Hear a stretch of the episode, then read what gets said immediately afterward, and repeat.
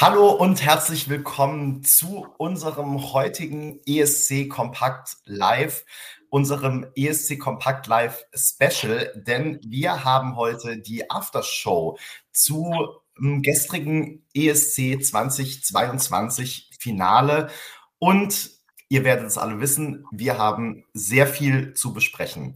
Ähm, wahrscheinlich hat es gar nicht jeder geschafft, heute alles mit zu verfolgen. Ich kann das jedenfalls nur für mich sagen. Ähm, ich äh, war heute schon, ähm, bin heute schon von Turin nach Frankfurt geflogen und äh, habe schon zwei Maschinen Wäsche gemacht, weil ich morgen gleich wieder nach äh, Berlin fahre. Also ähm, insofern, ich habe versucht, ähm, up-to-date zu bleiben. Äh, Duspor ist, glaube ich, mehr up-to-date und hat auch ungefähr alle halbe Stunde einen neuen Artikel veröffentlicht auf ESC Kompakt.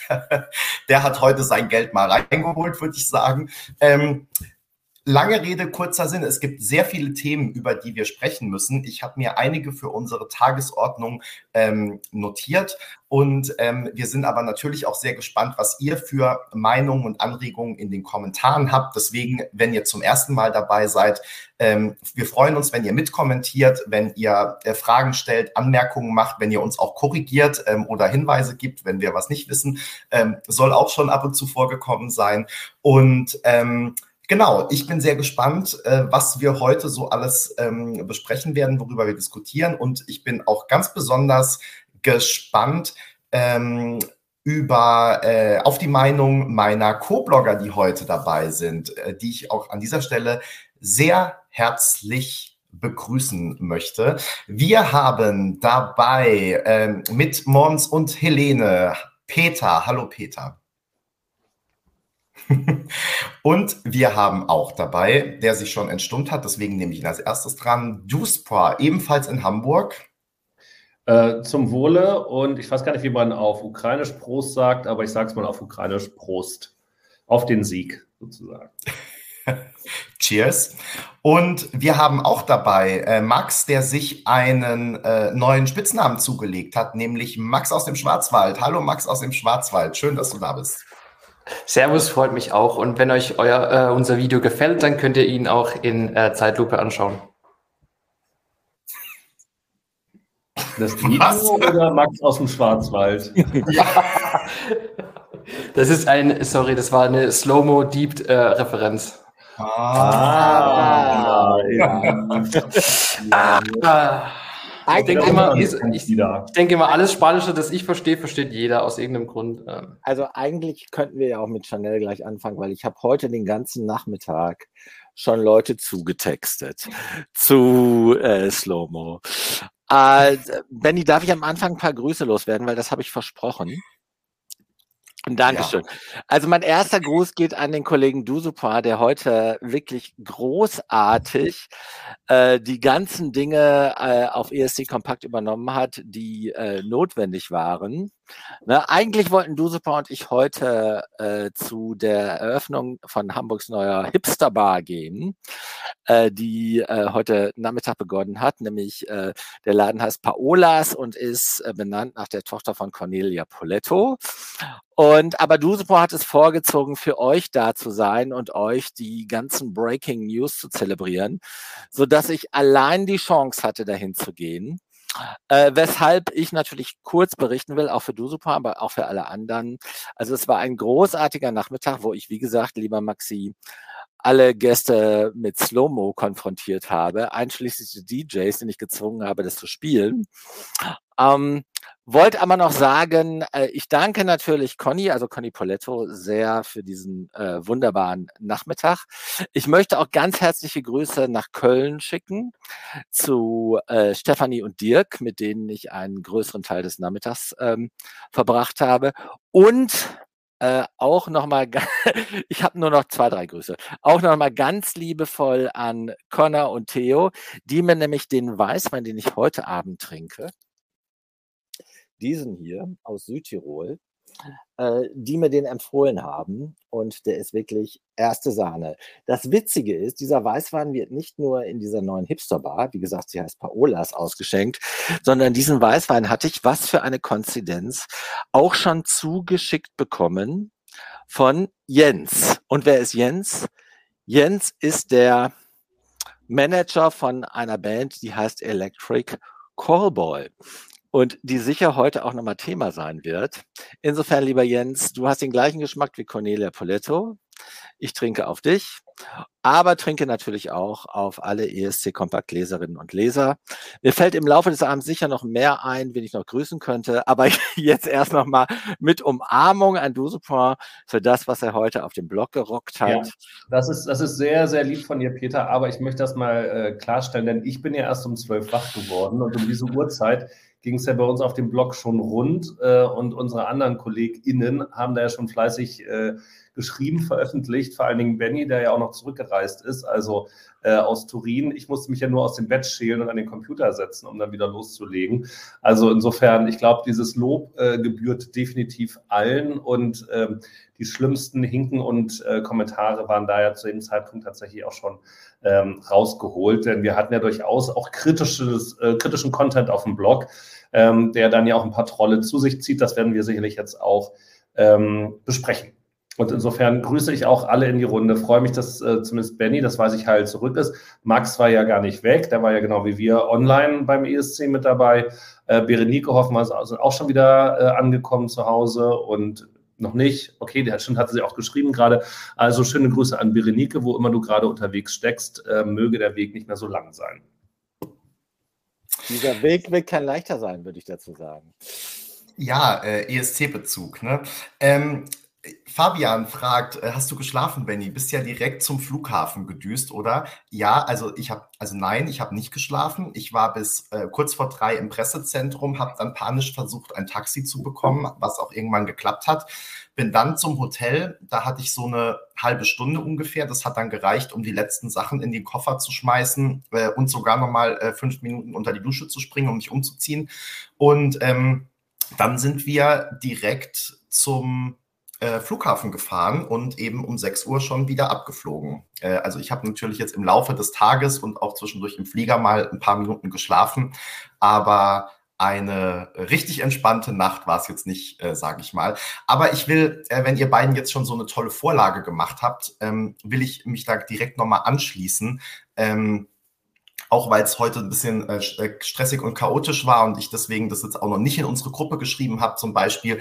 Äh, auch äh, von mir aus nochmal ganz herzlichen Dank an dieser Stelle an alle äh, BloggerInnen vor allem erstmal, ähm, weil äh, wir das ja als Team wieder alles gestemmt haben und ähm, wir heute auch jetzt tatsächlich äh, feiern können, dass wir ähm, am heutigen Tag die meisten Zugriffe ever, ever, ever auf dem Blog ähm, haben und ähm, was natürlich mit dem aktuellen Content immer zu tun hat, aber dann natürlich auch all dem, was wir sozusagen in Vorbereitung die ganze Saison über machen und wo jetzt Leute halt dann nach ESC-Acts irgendwie googeln und suchen und dann bei unseren Sachen landen, die teilweise schon Monate alt sind.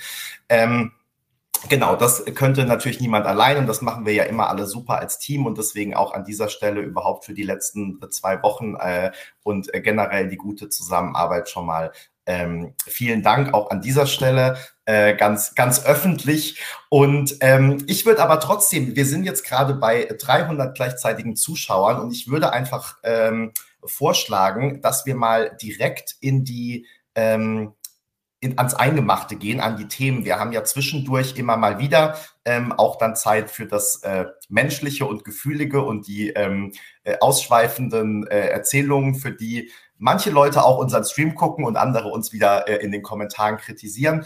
Ähm, hier aber auch ähm, nochmal eine, äh, vielen Dank für diese äh, Unterstützung und äh, wir haben uns ja auch schon in ähm, Turin gesehen.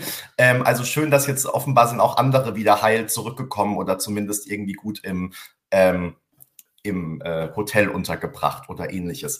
So, ich will natürlich mit dem äh, allerwichtigsten Thema aber, oder. Aber Benny, Benny, Benny einen kurzen, äh, eine kurze Zwischenmeldung. Gefühliger kann es gar nicht werden. Ne? Also ich finde, äh, es gibt keine Obergrenze bei ähm, Emotion, Gefühl, ne? Party, äh, wie soll ich sagen, äh, bei Euphorie, ne? weil das, äh, einmal mehr hat der gestrige Tag gezeigt, das ist das schönste Hobby der Welt. Und es wird noch schöner durch euch, äh, liebe Leserinnen und Leser, und äh, durch die Interaktion, die wir haben. Also das ist so, äh, das ist Share the Moment. Immer noch mein liebster äh, ESC-Moment. Das hat, äh, hat gestern wieder bis zum Anschlag funktioniert. Und ich möchte hinzufügen, danke Chanel gerade auch wegen unserer, wegen unserer Freundin Chanel. Und dann haut es gleich Dusupa raus. Aber Dusupa, ich habe gerade nochmal Chanel zelebriert. Nee, habe ich. Ich habe ich hab nur. Nee, er war da, aber er hat sich irgendwie. Ich habe ich es gehört und es ist natürlich richtig. Wir werden heute auch noch mehrfach, glaube ich, ähm, Chanel einbauen können. Denn ich habe ja gerade noch einen Artikel zum Beispiel gepostet, wo Chanel auch äh, einfach gezeigt hat, wie großartig dieser Beitritt war und wie, äh, nicht Beitritt, sondern Beitrag und äh, wie gut eben es doch auch funktionieren kann, wie gut Big Five-Länder funktionieren können. Also da gibt es, glaube ich, einiges. Wenn man sich anstrengt, wenn man ähm, einfach nicht vom Kopf her stinkt, sondern von unten rum mal aufräumt und durchfeudelt und dann eine Lösung findet. Aber gut. Ähm, Benny, aber, aber, aber, aber ich habe auch, hab auch in Malik geschrieben, Malik, dein schönster Moment wäre ehrlich gesagt der, als du gemeinsam mit Chanel auf dem Red Carpet gerockt hast. Das, das nimmt dir keiner, das gilt für die Ewigkeit. Ne? Ich würde mindestens zwei Flaschen von diesem Weißwein dafür geben, um einmal neben Chanel überhaupt zu stehen. Einfach nur zu stehen. Für Peter, da würde ich vorschlagen, komm noch nächstes Jahr mit nach Benidorm oder nach Benidorm, wie wir es ja liebevoll nennen, genau. Max schon wenn, Max, wenn du es mal irgendwann schaffst, ähm, das, das spanische Fernsehen äh, dazu zu bringen, auf E-Mails zu reagieren. Ich habe ja schon versucht, dieses Jahr da eine Akkreditierung zu kriegen. Auf was zu reagieren? Im, im, im, Mail, im Mail? Also das müssen wir jetzt nicht hier machen, nämlich da geschrieben habe. ja, das hat auf jeden Fall funktioniert. Und äh, Peter, ich würde vorschlagen, wir machen dann äh, im Januar 2023, wir gehen ja mal davon aus, dass es wieder ein Benny Festival da geben wird, einen schönen Ausflug ähm, dorthin. Das zeigst du, wer das jetzt Ah, uh, Benny hat natürlich schon das Foto mit genau. Chanel. Jetzt sind wir natürlich alle ähm, doppelt neidisch. Das heißt auch für die Podcast-HörerInnen jetzt äh, reinschauen bei Minute 12, 20 da zeigt Benny nochmal das Foto von sich und Chanel. Wir sind neidisch, wir holen es nächstes Jahr nach und tanzen mit ihr und ihren Tänzern. Und beide sehen gleich gut aus. Und das muss man auch erstmal hinkriegen. ähm, so, Peter, du wurdest ja schon gerügt, weil du mir hier ins Wort fällst, ne, in den Kommentaren. Deswegen will ich jetzt tatsächlich versuchen, erstmal will ich Peter Danke sagen, dem anderen Peter. Ähm, äh, vielen Dank, Peter. Und ähm, auch wir haben uns ja gesehen, Freu ups, wir müssen aufpassen, dass wir nicht doppelt klicken müssen. Ja, genau. ähm, äh, auch wir haben uns ja gesehen in Turin ähm, und schön, dass ihr alle jetzt wieder zuguckt und dieses ESC-Kompakt-Treffen war eh wieder, also hat viel Spaß gemacht, weil man ähm, echt hier wieder tolle äh, Leute gesehen hat und kennengelernt hat, die man sonst aus den Kommentaren kennt, äh, hier oder auf dem Blog. Ich würde gerne aber doch mit dem, ähm, bevor wir zu Peters wichtigen Themen kommen, äh, die ich auf jeden Fall auch auf dem Zettel habe und auf gar keinen Fall vergesse, aber ähm, ich glaube, der Situation angemessen ist einfach, dass wir anfangen damit, dass wir über den Sieger sprechen. Ähm, das ist, glaube ich, ähm, gehört an den Anfang dieser Sendung, also an den Anfang im Sinne von nach einer Viertelstunde. Und ähm, deswegen natürlich erstmal an dieser Stelle noch herzlichen Glückwunsch an die Ukraine und das Kalusch Orchestra mit Stefania, die den ESC gewonnen haben mit einer super äh, hohen Punktzahl und vor allem ja auch mit ganz viel Liebe aus dem Televoting, ähm, was ich an dieser Stelle äh, auch nochmal betonen will, weil wir haben ja in den letzten äh, zwei ESC Kompakt Live-Sendungen der Pre-Show zum Finale und der Pre-Show zum zweiten Semi ähm, ausführlich schon mal über das Thema gesprochen. Und ähm, natürlich, es gibt jetzt auch viele Kommentare im Sinne von, man hat, hätte sich den ganzen Wettbewerb sparen können, etc. Ich glaube, es wäre aber sehr viel schlimmer gewesen, wenn sozusagen Kalisch Orchestra da jetzt irgendwie durch die Jurys zum Sieg gehoben worden wären, ähm, weil so war es eben einfach so, das europäische Publikum hat entschieden und wollte die Ukraine als Sieger. Ähm, wir können in die Köpfe der Menschen nicht reingucken und nicht sagen, wie, vielen, äh, wie viele haben wegen des Songs abgestimmt, wie viele haben wegen der tollen Show abgestimmt, wie viele wegen des Krieges. Ähm, das wird sich nie klären, aber ich glaube einfach, wenn äh, so viele Länder zwölf Punkte für die Ukraine zücken, ähm, im Televoting ist es ein verdienter Sieger, ganz egal, warum die Leute letztendlich dafür aufge, äh, angerufen haben oder nicht. Ähm, denn also wir dröseln ja auch nicht auf, machen wir manchmal schon, aber ähm, manche Songs gewinnen dann, weil sie eine gute Show haben, andere wegen des Songs, an, wieder andere wegen charismatischen Interpreten und so. Also es ist ja immer eine Mischung aus allem und deswegen, ich finde, Televoting hat Carlos Orchestra ganz vorne gesehen und ähm, insofern finde ich verdienter Sieger. Ich habe mich sehr gefreut. Es hat natürlich auch diese äh, emotional starke Komponente und ähm, deswegen ähm, ja, bin ich mit dem Ergebnis ähm, eigentlich so ähm, zufrieden, auch ähm, wenn ich mir durchaus auch andere Sieger hätte vorstellen können. Und ich bin jetzt auf eure Meinung gespannt. Wie sieht es bei euch so einen Tag danach aus? Oder sind noch nicht mal ganz einen halben Tag danach? Max fängt an. Max hat noch zu wenig geredet. Genau, Max aus dem Schwarzwald, bitte. ähm, ja, es hat sich an meiner Meinung wenig geändert seit, ich weiß nicht, wann ich das letzte Mal beim ähm, Compact Live dabei war. Ich glaube, das war am äh, Donnerstag. Wissen wir alle nicht ja. mehr, so lange ist es her. Das, ja, das ist unfassbar lang. Und ähm, ja, es ist halt für mich, also ich ähm, gönne es natürlich der Ukraine, ich gönne es den Menschen in der Ukraine und ähm, die jetzt auch in ganz Europa leben müssen wegen dem ganzen Krieg, ähm, auch wenn es nur wirklich, und wenn vielleicht manche sich nur eine halbe Minute oder eine Sekunde gefreut haben, dann ist es schon, dann ist es schon wert. Also von daher keine Diskussion meinerseits. Ich bleibe aber dabei, dass es ein symbolischer Sieg ist. Also, dass es für mich kein Sieg ist, den die Ukraine ohne den Krieg äh, gewonnen hätten. Also ich, ich finde halt da weder den Song noch den Auftritt so weit vorne, dass ich gesagt hätte, nee, also wenn alles perfekt gewesen wäre, dann hätte das Ding auch ganz vorne mitgespielt. Glaube ich einfach nicht. Habe jetzt auch privat sehr oft gehört, also sehr viele Beschwerden gehört und ich musste dann die Ukraine verteidigen, obwohl ich ja selber jetzt nicht ähm, derjenige bin, der gesagt hat, nee, oh, super cool, dass die Ukraine da jetzt äh, gewinnt. Und ähm, also egal was. Ja, deswegen will ich das immer noch da differenzieren. Es ist halt immer noch ein symbolischer Sieg und ähm, ich kann damit absolut gut leben und ähm, bin auch nicht traurig. Ich äh, geb, gab schon Siege von anderen Ländern, wo ich mir gedacht habe, oh nein, ich, ich habe jetzt keine Lust auf ein Jahr lang diesen Sieger aushalten zu müssen, aber das ist hier absolut nicht der Fall. Und ich bin auch gespannt, wie es jetzt weitergeht mit allem. Also ähm, mit dem Austragungsort, mit, äh, mit weiteren Entwicklungen. Also irgendwie ist alles spannend. Ich schließe mich da mal gerne äh, an. Ich sehe das ganz genauso. Ich bin ähm, positiv angetan von den Jurys, dass sie sich, äh, also dass sie ihrer Aufgabe tatsächlich nachgekommen sind und diesen Solidaritätsgedanken nicht in den Vordergrund gestellt haben, nur zum Teil. Die deutsche Jury hat ja, glaube ich, trotzdem zehn Punkte für die Ukraine gegeben. Das werden wir nicht nachvollziehen können äh, ob das jetzt eben an der fachlichen Bewertung lag oder eben auch an der Solidarität. Aber insgesamt sind die ja, glaube ich, dann bei der die Vierter geworden bei der Jury. Das ist super. Das wäre insgesamt auch ein okayes Ergebnis gewesen, was, auch wenn es dann am Ende so ausgegangen wäre, auch noch immer genügend, oder was ja nicht genügend, aber dann auch durchaus Solidarität hätte zeigen können. Ähm, dass es dann natürlich dann so ein überwältigendes Signal gab ähm, von den TV-Zuschauern und Zuschauerinnen, das finde ich schon äh, durchaus herzerwärmend, ähm, durchaus Gänsehautmoment. Ich hatte zwischendrin während des Votings irgendwann mal, weil ich dann feststellte, muss ich eigentlich jetzt auch für die Ukrainer voten oder kann ich davon ausgehen, dass das genügend andere machen?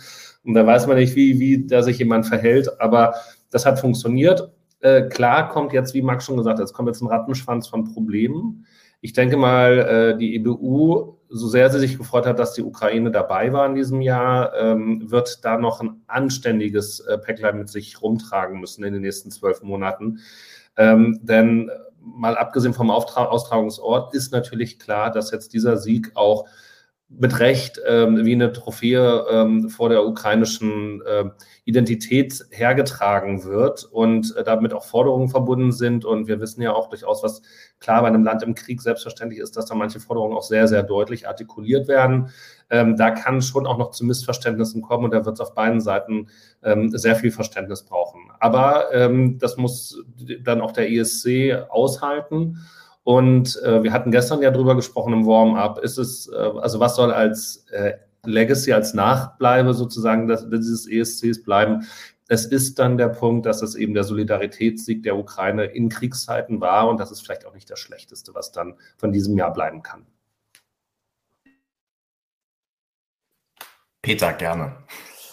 Ähm, also ähm, Max und äh, Dusi haben eigentlich schon das meiste gesagt. Ich würde noch hinzufügen, natürlich war es auch eine politische Entscheidung. Aber äh, der ESC war immer schon politisch. Also es äh, äh gibt bis in die 60er Jahre hinein solche politischen ähm, Ereignisse in einem unpolitischen Wettbewerb oder sag mal in einem Wettbewerb, der sich selbst als unpolitisch erklärt, aber es nie ist und war. Und ähm, ich äh, finde halt auch die Kraft, mit der das Televoting, was ja Public Vote, also the Popular Vote ist, äh, sich hinter die Ukraine gestellt hat, das, das treibt mir sehr, jetzt, selbst wenn ich es erzähle, schon fast Tränen in die Augen. Das äh, fand ich großartig. Natürlich war es jetzt nicht der beste Song in diesem Wettbewerb, aber ähm, ich finde aber gut, wie es ausgegangen ist, weil es äh, weil äh, die Alternative nicht gut gew gewesen wäre. Ne? Dass die Ukraine dann äh, äh, halt nicht gewinnt und dann äh, stundenlang darüber geredet worden wäre oder tagelang darüber geredet worden weil wieso nicht. So ist es letztendlich äh, auch ein, äh, ein megapolitisches Signal. Das war ja auch heute in allen äh, Presseveröffentlichungen zu lesen. Also um den Song ging es ja gar nicht, wenn da geschrieben wurde, sondern allein um die politische Dimension, natürlich noch angeheizt äh, äh dadurch, dass der ESC dann im nächsten Jahr in der Ukraine auch stattfinden soll. Äh, insofern finde ich es richtig und wichtig und ich finde, das ist auch eine Dimension des äh, äh, Song Contest, die man nicht ausblenden kann und die auch wichtig ist und die auch eine Signalwirkung hat. Also Europa ver, äh, versammelt sich in einer Art ähm, übergreifender und gleichzeitig auch ernsthafter Solidarität hinter der Ukraine. Ganz abgesehen davon, dass der Song, also in einem normalen Jahr in Anführungsstrichen, sicher auch weit vorne mitgespielt hätte, wenn vielleicht nicht an, äh, an allererster Stelle. Äh, insofern, äh, ich bin fast froh. Ich hatte dann am Ende gedacht, es schafft vielleicht doch die Ukraine, äh, die äh, UK. Ich bin fast froh, dass es jetzt so gekommen ist, wie es gestern gekommen ist und ähm, äh, finde die Aufladung des ESC, auch ehrlich gesagt der Druck, der jetzt auch so ein bisschen auf der IBU lastet, das finde ich alles äh, wichtig und richtig. Bevor Benny, ich will noch eine Sache reinschießen, ähm, um es vielleicht auch jetzt diese politische Schwere einmal noch mal kurz rauszunehmen. Es gibt trotzdem eine Sache, wo ich auch äh, mit dem Oleg ähm, nicht, also dem Sänger von, von Carlos Orchestra, nicht d'accord bin. Er hat ja gesagt, ähm, in gestern der Pressekonferenz in 20 Jahren, also weil Sie jetzt ja Vorreiter des Raps sind beim ESC, wo ich mir sagen muss, das glaube ich nicht, äh, denn wir geben eine Party hatte durchaus auch schon kleine Rap-Züge. Ähm, also jetzt so. Ähm, und das war vor 25 Jahren ungefähr, 26. Ähm, und er meinte dann so, ja, in 20 Jahren wird es total selbstverständlich sein. Da hoffe ich mal, dass er an der Stelle nicht komplett recht behält. Denn wenn in 20 Jahren nur noch Rap-Titel dabei sind, ich weiß nicht, ob ich dann dem ESC noch so lange die Treue halten kann. Mit dieser etwas leichteren Note, Benny, zu deiner Einschätzung.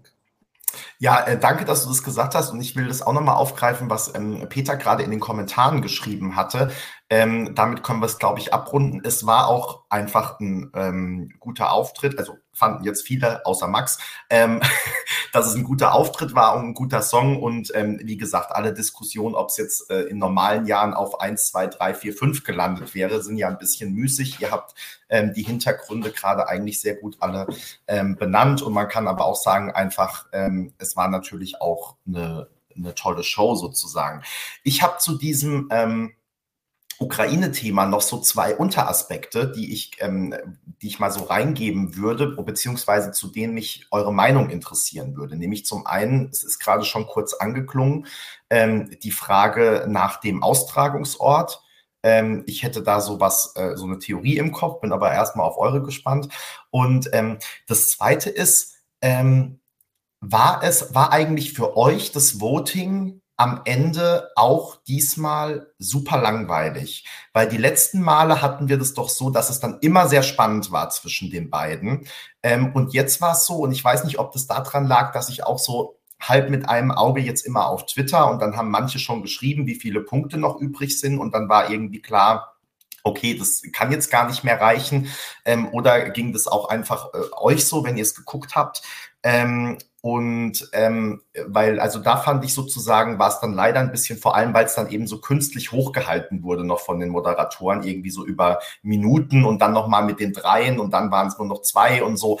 Ähm, da, ich finde, da hätte man dann ein bisschen schneller zum Punkt kommen können, können weil ich das Gefühl hatte, es wissen jetzt gerade eh schon alle. Ähm, da würde mich eure Einschätzung interessieren und wie gesagt, die Frage nach dem ähm, Austragungsort, beziehungsweise auch, wie die Ukraine unter Umständen eingebunden sein könnte. Peter, du hast dich schon entstummt, glaube ich. Ähm, dann mach doch den Auftakt gerne.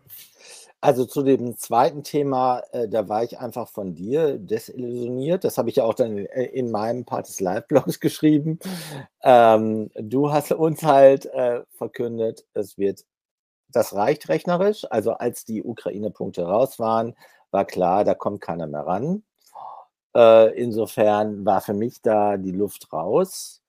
Ich glaube aber, dass das in aller Habe ich dir den Abend versaut, dann tut es mir jetzt das leid. Nee, hast du gar nicht. Ich bin in Liebe entbrannt, weil ich diese Vorabinformation hatte, die viele andere Fernsehzuschauer nicht hatten, weil ich glaube, für die meisten war das spannend. Äh, nur halt für äh, jemanden, der so sehr nah dran ist, äh, halt nicht mehr. Das aber als da diese, die, äh, der Peter Obermann sagte dann ja auch, das sind irgendwie 11, irgendwas Punkte aus jedem äh, Land Europas, dachte ich, okay, das ist jetzt auch erstmal die richtige Botschaft. Und ja fast so, schon, sind ja schon Zustände wie bei der internen deutschen Auswahl sonst nur, ne? Ja. ja, und vor allen Dingen, äh, man erinnert sich, wir erinnern uns ja alle noch an den Benny-Moment, als er die Radiostation uns in, an irgendwie in einer halben Stunde mit immer den gleichen Punkten für Malik Harris vorbeiödeten. Ne? Aber ähm, was Sie den ersten Teil der Frage an. Mael und Jonas waren es aber. ja. Die, ja. Ähm, also nochmal zum ersten Teil der Frage. Also Austragungsort, also ob äh, das die Ukraine ist oder nicht, verliert sich ja in den Nebeln von Norwegen. Nur, dass sich irgendwie na, äh, unter einer Stunde nach dem äh, Sieg äh, selbst äh, äh, gemeldet hat und gesagt hat, das findet selbstverständlich in der Ukraine statt. Das ist ja in erster Linie mal ein psychologisches äh, und auch emotionales und na damit natürlich auch politisches Signal, was ich aber für richtig und äh, auch für unverzichtbar gehalten habe. Ne? Ob das dann tatsächlich so kommt, weiß ich nicht. Ne? Äh, würde ich da tatsächlich völlig offen lassen. Na, es haben ja äh, verschiedene Delegationen und Länder inzwischen angeboten, ich glaube Deutschland sogar auch inzwischen, äh, den. Ähm, Deutschland auch schon? Also schon? Den, also schon, äh, also schon, also der Begriff schon ist in, äh, in diesem Jahr echt, ähm, echt auch verbraucht. Hast du recht, finde ich gut, dass du mir da, äh, dass du mir da reingrätscht, weil ähm, die IBU selbst ja auch irgendwie äh, um die 40 Stunden brauchte, ehe sie Stellung genommen haben, nachdem äh, Russland die äh, Ukraine überfallen hat, ob denn jetzt ähm, Russland beim ESC mitmachen darf. Und erst als äh, Finnland, Schweden und diverse andere Lieder gesagt haben, also wenn, wenn die mitmachen, reisen wir gar nicht erst nach Turin. Erst da hat die IBU sich entschlossen. Ein weiterer, finde ich, Tiefpunkt in der äh, nicht tiefpunktarmen äh, Performance der EBU. Aber wie gesagt, das nur ein, äh, eine kleine Zensur. Es ist richtig und wichtig, dass das jetzt erstmal so angesagt wurde, ob es tatsächlich so kommt. Also die Eintrittswahrscheinlichkeit, das weiß heute äh, wahrscheinlich keiner zu bewerten, ob es so sein wird. Aber ähm, also ausschließen würde ich es nicht, aber das wird noch eine richtige Challenge für äh, Martin Österdahl, damit umzugehen. Er hat aber mal den ersten richtigen Schritt getan, indem, indem er dieses Buch, was da, was, keine Ahnung, dieses Gastgeberbuch jetzt erstmal an die Ukraine gegeben hat. Das war ja schon mal eine gute Geste. Und da, darüber wird ja auch positiv berichtet. Ich wüsste gern mal, was da eigentlich wirklich drin steht, weil, weil da ja dann jeder immer doch seinen eigenen Stiefel macht und ähm, wieder irgendwie, weiß ich nicht, man das Gefühl hat, äh, jeder überlegt sich wieder selbst irgendwas Neues. Äh, also mich würde mal wirklich interessieren, was da eigentlich so an Best Practice und Anforderungen wirklich drin steht in diesem Buch. Naja, Gut, also, aber nur so als also vielleicht um da mal kurz ranzuhören, ich glaube, wir würden von unserer Seite aus sagen, was soll denn da drin stehen, was wir nicht schon wissen? Ähm, jetzt sind wir ja auch ein bisschen nerdy unterwegs und ich würde mal sagen, nachdem ich gesehen habe, um vielleicht auch jetzt die Überleitung zu machen, mit was für einer Kompetenz der MDR auch im, ich muss jetzt kurz nachrechnen, ebenfalls 26. Jahr. Aber denk an meine zwei Fragen noch bitte, ne? Ja, ihrer Zuständigkeit für den ESC ähm, da rangehen und damit umgehen und damit arbeiten, wäre das, glaube ich, auch wieder ein sehr wichtiges Buch, auch wenn Sie das ja 2010 in der Hand gehalten haben, um den ESC dann 2011 zu organisieren. Also ein paar Basics werden da schon drinstehen. Wo wird stattfinden? Ähm, Ukraine kann ich mir zum jetzigen Zeitpunkt nicht vorstellen, aber wir haben ja im Grunde die, die Blaupause. Was wäre, wenn Australien gewinnen würde? Ähm, dann gäbe es einen australischen ESC ähm, auf europäischem Boden in einem Land nach Wahl. Ähm, und ja, da bieten sich jetzt verschiedene an, ähm, entweder welche, die jetzt Zweiter oder Dritter, Vierter geworden sind und da ja auch schon signalisiert haben, die es machen würden ich kann mir vorstellen, auch das kam dann ja relativ schnell, dass dann natürlich einfach auch Nachbarschaftsländer, um, um kurze Wege zu haben, also Richtung Polen, Litauen, ähm, durchaus vorstellbar sind. Und das hätte ja nach wie vor dann auch nochmal vielleicht eine, eine stärkere politische Aussage auch im nächsten Jahr, wo ja keiner zum jetzigen Zeitpunkt absehen kann, wo wir uns da im Umgang mit Russland befinden ähm, dass das durchaus auch dann, also ich meine, Vilnius ist an die weißrussische Grenze nicht wahnsinnig weit entfernt. Ähm, von Tallinn nach St. Petersburg, von Helsinki nach St. Petersburg, das ist jeweils ein Katzensprung. Ähm, also da gibt es schon auch Städte, die dann ähm, rechtzeitig in Frage kommen, um dann da Richtung Russland oder dann eben auch die Nähe zur Ukraine zu bringen. Das kann ich mir eher vorstellen als in Valencia in Spanien gerade. War das die eine Frage? Was war die andere? Voting-Ende ähm, ob du es spannend fandest. Spannend fand. Ja, du hast es ein bisschen kaputt gemacht. Ähm, dann kam, ja, kam die, die Ansage ja tatsächlich ähm, über Peter Urban, dass das ja eben hier 11, sonst wie viele Punkte sind.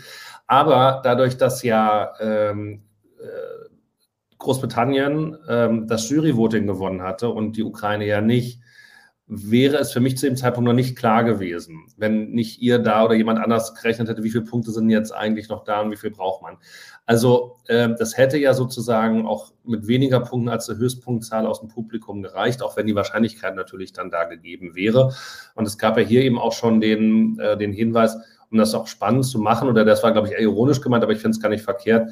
Ähm, in den letzten Jahren war es ja auch so, äh, UK braucht jetzt noch 380 Punkte, um zu gewinnen oder irgendwie sowas äh, da hätten, glaube ich, 99,995 Prozent der Zuschauer trotzdem nicht gewusst, ob überhaupt noch so viele äh, Punkte im Pot sind oder nicht. Also das kann man durchaus machen, um sowas spannend zu halten. Und insofern äh, finde ich jetzt auch, vielleicht das ganz kurz noch, dass die, also dafür, dass die Italiener ja ansonsten gerne auch mal quatschen, sich möglicherweise auch verquatschen, gerade dieses Voting äh, der Juries finde ich erfrischend kurz gehalten haben. Endlich hat Barbara Schöneberger und Deutschland auch mal nur den Teil eingenommen, der uns zusteht, also auch gerade wenn man das Ergebnis am Ende in der Hand hat und nicht dreimal so viel Zeit wie alle anderen, weil im Hintergrund irgendwelche Leute Ole, Ole, Ole singen müssen ähm, und sie nicht weiterkommt. Also das war durchaus angemessen, wo man dann noch sagen kann, NDR, bleibt bei euren Leisten, macht das und ihr braucht nicht wieder auf die Reeperbahn. Und ähm, dann aber auch, dass es eben diesen zweiten Voting-Teil gibt, fand ich gestern tatsächlich insgesamt nicht unangenehm, sondern tatsächlich ähm, so ganz gut. Merci. Max, möchtest du noch was ergänzen? Äh, oui, und zwar zum Austragungsort habe ich schon davor ein paar Theorien gehabt. Ich finde es immer ganz spannend, deswegen beschäftige ich mich als äh, nerdiger Nerd äh, sehr damit. Und wenn ich wetten müsste, dann würde ich sagen, dass das ganze Ding nächstes Jahr in Krakau stattfindet, weil es nicht so weit weg ist von der ukrainischen Grenze. Und in Krakau ist ganz, ganz zufällig die größte Arena Polens. Tja, also wenn das, wenn war da nicht das nicht anbietet. War da nicht auch gerade irgendwie ein Junior Eurovision schon? Nee, der war, der war in Katowice. Okay. Und selbst die Halle ist, glaube ich, größer als die in Warschau, also die in Katowice. aber, also, aber ja, die, die haben ja zweimal den äh, Junior nacheinander ähm, ausgetragen. Also ich glaube, die würden sich anbieten, obwohl ich gesehen habe auf Twitter, dass es, ähm, dass es irgendwie Beschwerden gab, weil es keine Punkte von der ukrainischen war es Jury oder vom ukrainischen Televoting an Polen gab. Also da gab es ein paar blöde ähm, Kommentare von Politikern, aber ja, gehört dazu. Drama ohne Ende. Ähm, ansonsten, Lars, du hast Australien äh, schon erwähnt. Ich hatte da mal einen Artikel gesehen. Ich glaube, ich habe es an die Gruppe gestellt. Ich glaube, Australiens Plan ist, also Plan A ist, wenn die gewinnen, findet es in Deutschland statt. Irgendwie. Haben die, äh, hat aus die Vision, ich glaube, so heißt die Seite, dann wird's, wird's, ist das wahrscheinlich ähm, Germany First Choice. Das ist ja, noch beziehungsweise das war, das war so ein bisschen verklausuliert formuliert, so im Sinne von, dann wäre der Plan, zuerst Deutschland zu fragen und dann UK. So war es ah, okay. formuliert. Das also ist, ein, okay. das ist so äh, hinter den Kulissen, das ist ein uralt Agreement von äh, Thomas Schreiber mit SBC. Also das ist noch zu Zeiten äh, von Guy Sebastian geschmiedet worden und dann quasi ähm, automatisch prolongiert worden von Jahr zu Jahr. Aber äh, um den ESC zu gewinnen, muss Australien auch erstmal einen Song haben, der den Contest so, den Punkte kriegt, meinst du? der den Contest so rockt, dass es funktioniert. Also insofern ist das auch eher eine äh, hypothetische Nummer. Also es war mal ganz konkret, ich kann mich an ein OGAE-Treffen erinnern in München wo äh, Thomas Schreiber das sagte. Also bei Geil Sebastian, wie gesagt, war ja durchaus die, waren dann die Hopes High, dass der äh, vorne landen könnte, äh, dass dann Berlin gesetzt wäre. Und als das dann Christa Björkman, da kann ich mich auch noch gut dran erinnern, in so einer Pre-Show äh, bei SVT sagte, und wir und William, also wir das dann gebracht haben, da waren im NDR, da, da, da war da, war, da war richtig Alarm. Ne? Aber ähm, wie gesagt, das ist so ein bisschen so, we cross that bridge when we come to it. Also das ist jetzt erstmal in nächster Zeit nicht so wahrscheinlich. Ne? Während ähm, ja für äh, also die Entscheidung, wo der ESC 2023 stattfinden soll, der muss ja schon bis September fallen. Und September ist halt ähm, äh, im Vergleich zu heute nicht mehr so lange hin. Ne? Und ich kann mir gar nicht vorstellen, dass sich da an der Basissituation und an, an, an, an, den, an, der, an dem Krieg so viel ändert, dass da die EPU nicht in eine Zwickmühle kommen würde. Ja. Äh, danke für die Hintergrundinfos. Max wollte, glaube ich, noch seinen Satz zu Ende irgendwie äh, bringen. Yes, ähm, ich muss mich auch korrigieren. Äh, der Junior ESC fand in Gliwice statt, aber ich glaube, das ist entweder nicht weit weg von Katowice oder gehört irgendwie zusammen. Ja, aber der, um korrekt zu sein. Ähm, ja, so viel zu einer Spekulation wäre natürlich cool, auch wenn es in UK oder Spanien stattfindet oder wo auch immer. Vielleicht nicht unbedingt Turin, die haben sich jetzt auch rangeboten, aber es wäre wieder langweilig, wenn die es nochmal machen. Ähm, werden wir hoffentlich äh, schon in den nächsten Tagen, vielleicht Wochen erfahren, ob sich da irgendwas auszeichnet. Und zum Voting, äh, tatsächlich fand ich es auch etwas langweiliger, aber nicht im, Ju äh, im Jury-Voting, weil das war, da habe ich Filmrisse. Also was ich da erlebt habe, vor allem nach den drei, äh, drei Zwölfern für Spanien hintereinander, das wissen nur die Leute, die mit mir den ESC geschaut haben und meine Nachbarn, die mich heute angesprochen haben darauf. Ähm, und dann kam dann irgendwann mal, als ich mich, als ich mich wieder gefangen habe und äh, der Krankenwagen wieder weg war, ähm, kam dann das Zuschauervoting und äh, als dann die Ukraine die Punkte bekommen hat, ich war sehr, un also unfassbar nervös, dann hat die Ukraine die Punkte bekommen und ich dachte mir, okay, der Fische sputzt, wie man bei uns sagt. Und ähm, das war's. Und dann war ich auch null aufgeregt. Also dann wusste ich auch, dass Chanel nie im Leben so viele Punkte bekommt. Ich glaube, es waren 401, die sie hätte bekommen müssen, ähm, um die Ukraine zu erreichen. Das war mir schon klar. Und dann dieser Splitscreen. Ich glaube, wir hatten bisher, ich glaube, Portugal, Bulgarien 2017 war ähnlich langweilig, aber ich glaube, wir hatten bisher einfach nicht, noch nie so einen langweiligen Splitscreen am Ende, wo man gedacht hat, oh mein Gott, wer gewinnt jetzt? Also. Ja, gut, aber es muss ja trotzdem irgendwie ja. so vorbereitet sein. Ne? Und die reine, dem, äh, also der normale Spannungsbogen geht ja in die Richtung. Und äh, klar, du weißt natürlich jetzt nicht im Vorhinein, wo das dann endet und wo es dann hinausläuft. Aber äh, ich glaube, das hätte man vielleicht einfach um 30 Sekunden kürzen können. Aber mhm. grundsätzlich ist es natürlich das Element, was sich dann auch für die Ergebnisbekanntgabe ähm, da an, ähm, anbietet. Benny, ja. wie ist denn der nächste Tagesordnungspunkt? Reden wir eventuell über Deutschland? Ja, ich, ich dachte vielleicht also, dass ich auch noch was dazu sagen darf, kurz. Achso, ja, gerne. Achso. Danke. ist alles gesagt worden. ähm, nee, weil ich sehe es, also ich glaube tatsächlich was anderes. Ähm, ich kann mir, ähm, wie Peter das gerade schon angedeutet hat, ähm, ich kann mir das nicht vorstellen, also A, sowieso, dass das nächstes Jahr in der Ukraine stattfindet. Ich kann mir aber auch unter den aktuellen Umständen gar nicht vorstellen, dass da jetzt äh, Teams an Technikern und TV-Mitarbeitern und was weiß ich in irgendwelche anderen Länder gekarrt werden, um da was auf die Beine zu stellen. Ähm, das sehe ich ehrlich gesagt aktuell überhaupt nicht. Also vielleicht würde man sowas machen wie, äh, man nimmt ein Moderator, eine Moderatorin mit ukrainischen Wurzeln dazu oder so, ne, oder wirklich sogar auch aus der Ukraine. Ich meine, wenn man es eher auf Englisch macht, ist es ja letztendlich wurscht, aus welchem Land man kommt, sozusagen. Ähm, also natürlich wird, wird es irgendwie vorkommen, aber dass es wirklich so eine Art Co-Produktion ist oder dass der ukrainische Rundfunk das woanders macht, ähm, halte ich jetzt erstmal ausgehend von dem, wie es aktuell ist, halte ich das eher aktuell für, ähm, für ausgeschlossen.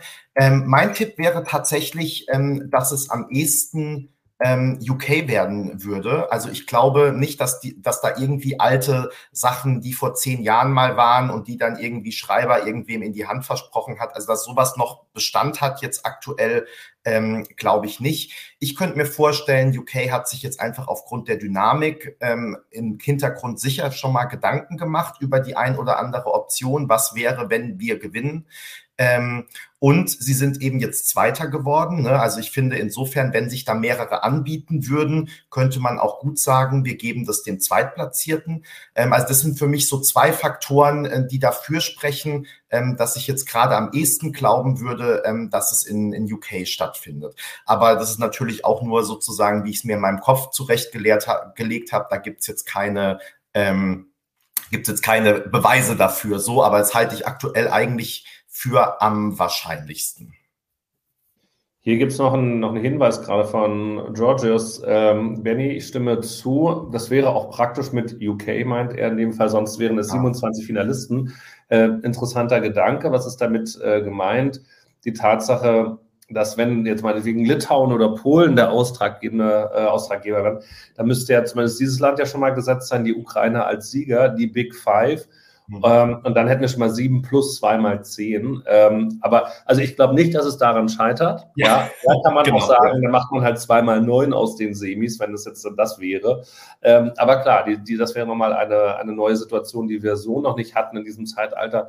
Weil ich glaube, das letzte Mal, dass freiwillig nicht ausgetragen worden ist, war irgendwann noch in den 80ern oder so, also seit den 90ern hat es doch selbst Irland auch immer gestemmt, oder? Habe ich jetzt, äh, ver vergesse ich jetzt was? Benny schüttelt mit dem Kopf, ja, genau. Stimmt. Also, ja. Genau.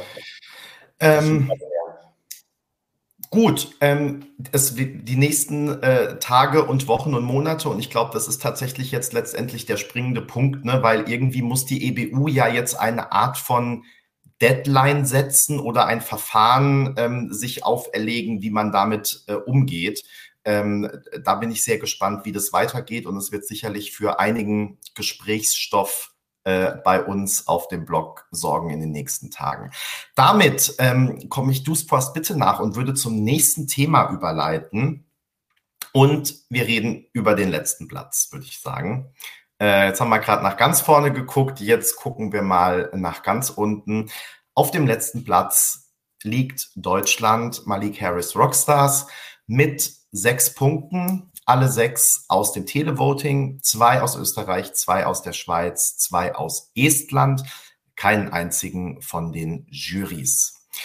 Ähm, ich bin gespannt, was ihr dazu sagt. Ähm, es gibt unterschiedliche Aspekte. Zum einen fand ich das jetzt ganz interessant mit den ähm, Jurys Televoting, weil ich habe die Diskussion im Vorfeld so wahrgenommen, dass oftmals, wenn es darum ging, letzter Platz, ähm, dass viele Leute gesagt haben, äh, zwei Drittel aller Punkte, also zwei von sechs sind bei mir ein Drittel aller Punkte, aber vielleicht bin ich auch falsch, würde ich jetzt mal sagen. Roman, sorry. ähm, Äh, ja, genau. Also das ist für mich eine Frage sozusagen Televoting jetzt doch besser angekommen als bei den Juries. Ich hatte das Gefühl, im Vorfeld wurde es anders diskutiert. Ähm, ja. Soweit man das halt, ja, ich, Darfst du gleich sagen. Ähm, lass mich das kurz noch aufmachen. Ähm, dann würde mich interessieren, wie ihr das denn einschätzt, generell Performance von Malik versus Song. Also war da über, wäre da überhaupt noch mehr rauszuholen gewesen, zum Beispiel mit einer anderen Inszenierung? War das von Anfang an äh, sowieso klar mit dem Song? Und dann müssen wir natürlich auch vielleicht aber erst sozusagen in der nächsten Runde auf das Thema, wie geht's jetzt eigentlich weiter? Was passiert mit der Vorentscheidung und so weiter und so fort zu bekommen? So, Duisburg, jetzt darfst du mir widersprechen in allen Punkten. Nein, ich will dir ja gar nicht widersprechen, ähm, aber weil du gesagt hast, äh, also es ist jetzt eher so ein Televoting-Sieger oder so, da ist ja nur noch der Artikel aus. Also ganz ehrlich, das, ist, das sind ja jeweils Zufälle gewesen, dass Punkte überhaupt vom Televoting gekommen sind oder, also da, da war es dreimal neunter Platz. Ja. Also Zufall würde ich jetzt nicht sagen, aber. Ja, ähm, aber es war halt knappes Höschen sozusagen und äh, es hätte auch nochmal aus Österreich Jurypunkte geben können, wenn einer halt irgendwie nicht Schluck aufgehabt hätte oder sowas und äh, zwei Plätze getauscht hätte. Dann, dann, also das war da so an, in zwei, drei Ländern Borderliner. Aber ganz ehrlich, in ein Drittel aller Länder oder mehr war es das bei, beileibe nicht. Da hat der Beitrag, also ich glaube immer in zehn oder elf Ländern, sowohl beim Jury als auch beim Televoting, war der Beitrag im Schnitt Platz 20 oder schlechter. Und dann ist da halt auch nicht mehr davon, na, wir haben es halt knapp verpasst. Peter Orban hat ja das dieses Jahr nun auch verstanden, äh, wie die Punkte vergeben werden und worauf es ankommt und hat es dann auch so ein bisschen geframed.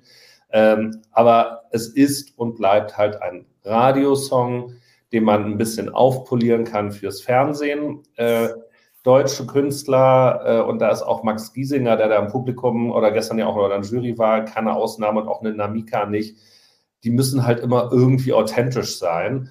Äh, ich meine, das Schöne ist, ich glaube, Chanel, um es nochmal kurz zu erwähnen, ähm, war sicherlich auch in dieser Rolle, die sie da gestern dargeboten hat, auch für sich authentisch, aber halt einfach so, dass es auch für andere spannend ist und nicht nur für sie da zu sein. Und irgendwann muss Deutschland dann doch mal verstehen, dass äh, die Welt sich nicht für authentische Künstler, die im Schlabber-T-Shirt irgendwo stehen und sagen, ey, ich mache jetzt hier so die total reduzierte Darstellung, dass das nicht funktioniert. Zweite Erkenntnis, äh, und ich habe heute noch mal kurz den Podcast von uns vom, vom 4. November reingehört, ähm, als wir darüber gesprochen haben, oh Gott, die Radiosender reden jetzt mit. Also im Grunde von einem halben Jahr, es ist doch mit Ansage. Es war wirklich mit Ansage, worauf das hinausläuft. Plus, Aber auf uns hört ja niemand. Auf uns nein, auf uns hört leider. Ich, also ja, das ist das, was ich sage. Also an der Stelle muss man wirklich sagen, da stinkt der Fisch aber sowas vom, vom Kopf her. Und das ist, äh, Entschuldigung, wenn ich jetzt so deutlich war, das ist Verbohrtheit, das ist dieses schlimme öffentlich-rechtliche System, was unfähig ist, kreativen Köpfen neue Wege zuzulassen, weil immer noch ein, und an der Stelle trifft es dann wahrscheinlich auch in viel zu vielen Fällen noch zu, alter weißer Mann, ja, bin ich auch, aber noch davor sitzt und noch irgendwas mitentscheidet. Und so kommt Deutschland nicht aus dieser Klatsche raus. Und die Radiosender, äh, das ist jetzt schön für Malik und ich gönne das Malik von Herzen, weil er damit einen Vorsprung hat. Auch da sprachen wir gestern drüber, gegenüber einer Ann-Sophie, gegenüber einer Levina und so weiter. Er hat wenigstens einen Hit hier in Deutschland im Gepäck, ja. Aber das kann, es kann so nicht weitergehen und es ist halt einfach nur eine, nur eine Blamage. Ähm, ich muss es einmal kurz noch machen, dann übergebe ich euch anderen. Äh, es, es, tut mir leid für Frankreich ähm, und das verstehe ich auch nicht, dass Frankreich so schlecht abgeschnitten hat. Warum bringe ich die jetzt hier mit rein? Weil es auch ein Big Five-Land ist. Die hätte ich halt mit dem Mut, den sie reingebracht haben, deutlich besseres Ergebnis auch gegönnt. Äh, insofern ist meine, hat meine Argumentation vielleicht nicht Hand und Fuß. Ähm, aber ey, ganz ehrlich, NDR, lass es. Oder gibt es endlich mal Leute, die sich damit auskennen? Und dann werde ich Peter schart schon mit den Peter schart mit den Hufen. Äh, ich glaube, wir können ihm nicht länger das Wort entziehen. Peter. Ja, also ich bin da entspannt sogar in der Sache. Also ich würde äh, ich sehe es folgendermaßen, also es ist im Prinzip same procedure as every year. Nur dass Malik in diesem Jahr ein bisschen sympathischer ist als äh, die Acts, die wir äh, in den Vorjahren hatten. Aber äh, wir quatschen und schreiben uns immer äh, jedes Jahr den deutschen Act schön und sagen, könnte ja doch nicht so schlimm kommen. Und wir haben mal viele Stücke über Malik äh, mit viel äh, Drive geschrieben. Also was er bei TikTok und in den Charts und hast du nicht gesehen. Ne? Und aber im Prinzip wussten wir ja insgeheim, dass es so kommt, äh, dass es so kommt, wie es kommt. Das hat man ja auch an der Bloggerprognose gesehen, dass so ziemlich keiner gedacht hat, äh, das sind zwar alles nice to have und auch sympathische Akzente oder Pointen, aber das ist nichts, was Deutsche nach vorne bringt. Also, und, wenn ich es richtig sehe, alle außer Max mit seinem guten Geschmack. Ja. Er hat es anders erwartet. Ja, Max. aber ich, ich, würde das sogar, ich würde das sogar als Positive Thinking äh, bezeichnen. Aber es kam dann immer äh, die Ernüchterung, äh, äh ehrlich gesagt auch dieses, dieses Statement dann wieder von Alex. Äh, also echt, also pff, Nee, also das war dann auch wieder so äh, substanzlos und äh, so umarmend, äh, oh, äh, wie, äh, wie, wie, soll man sagen, inhaltslos wie immer. Ne? Und äh, klar, das ist ein netter Typ und äh, ich, äh, ich wünsche ihm auch nur das Beste auf der Welt.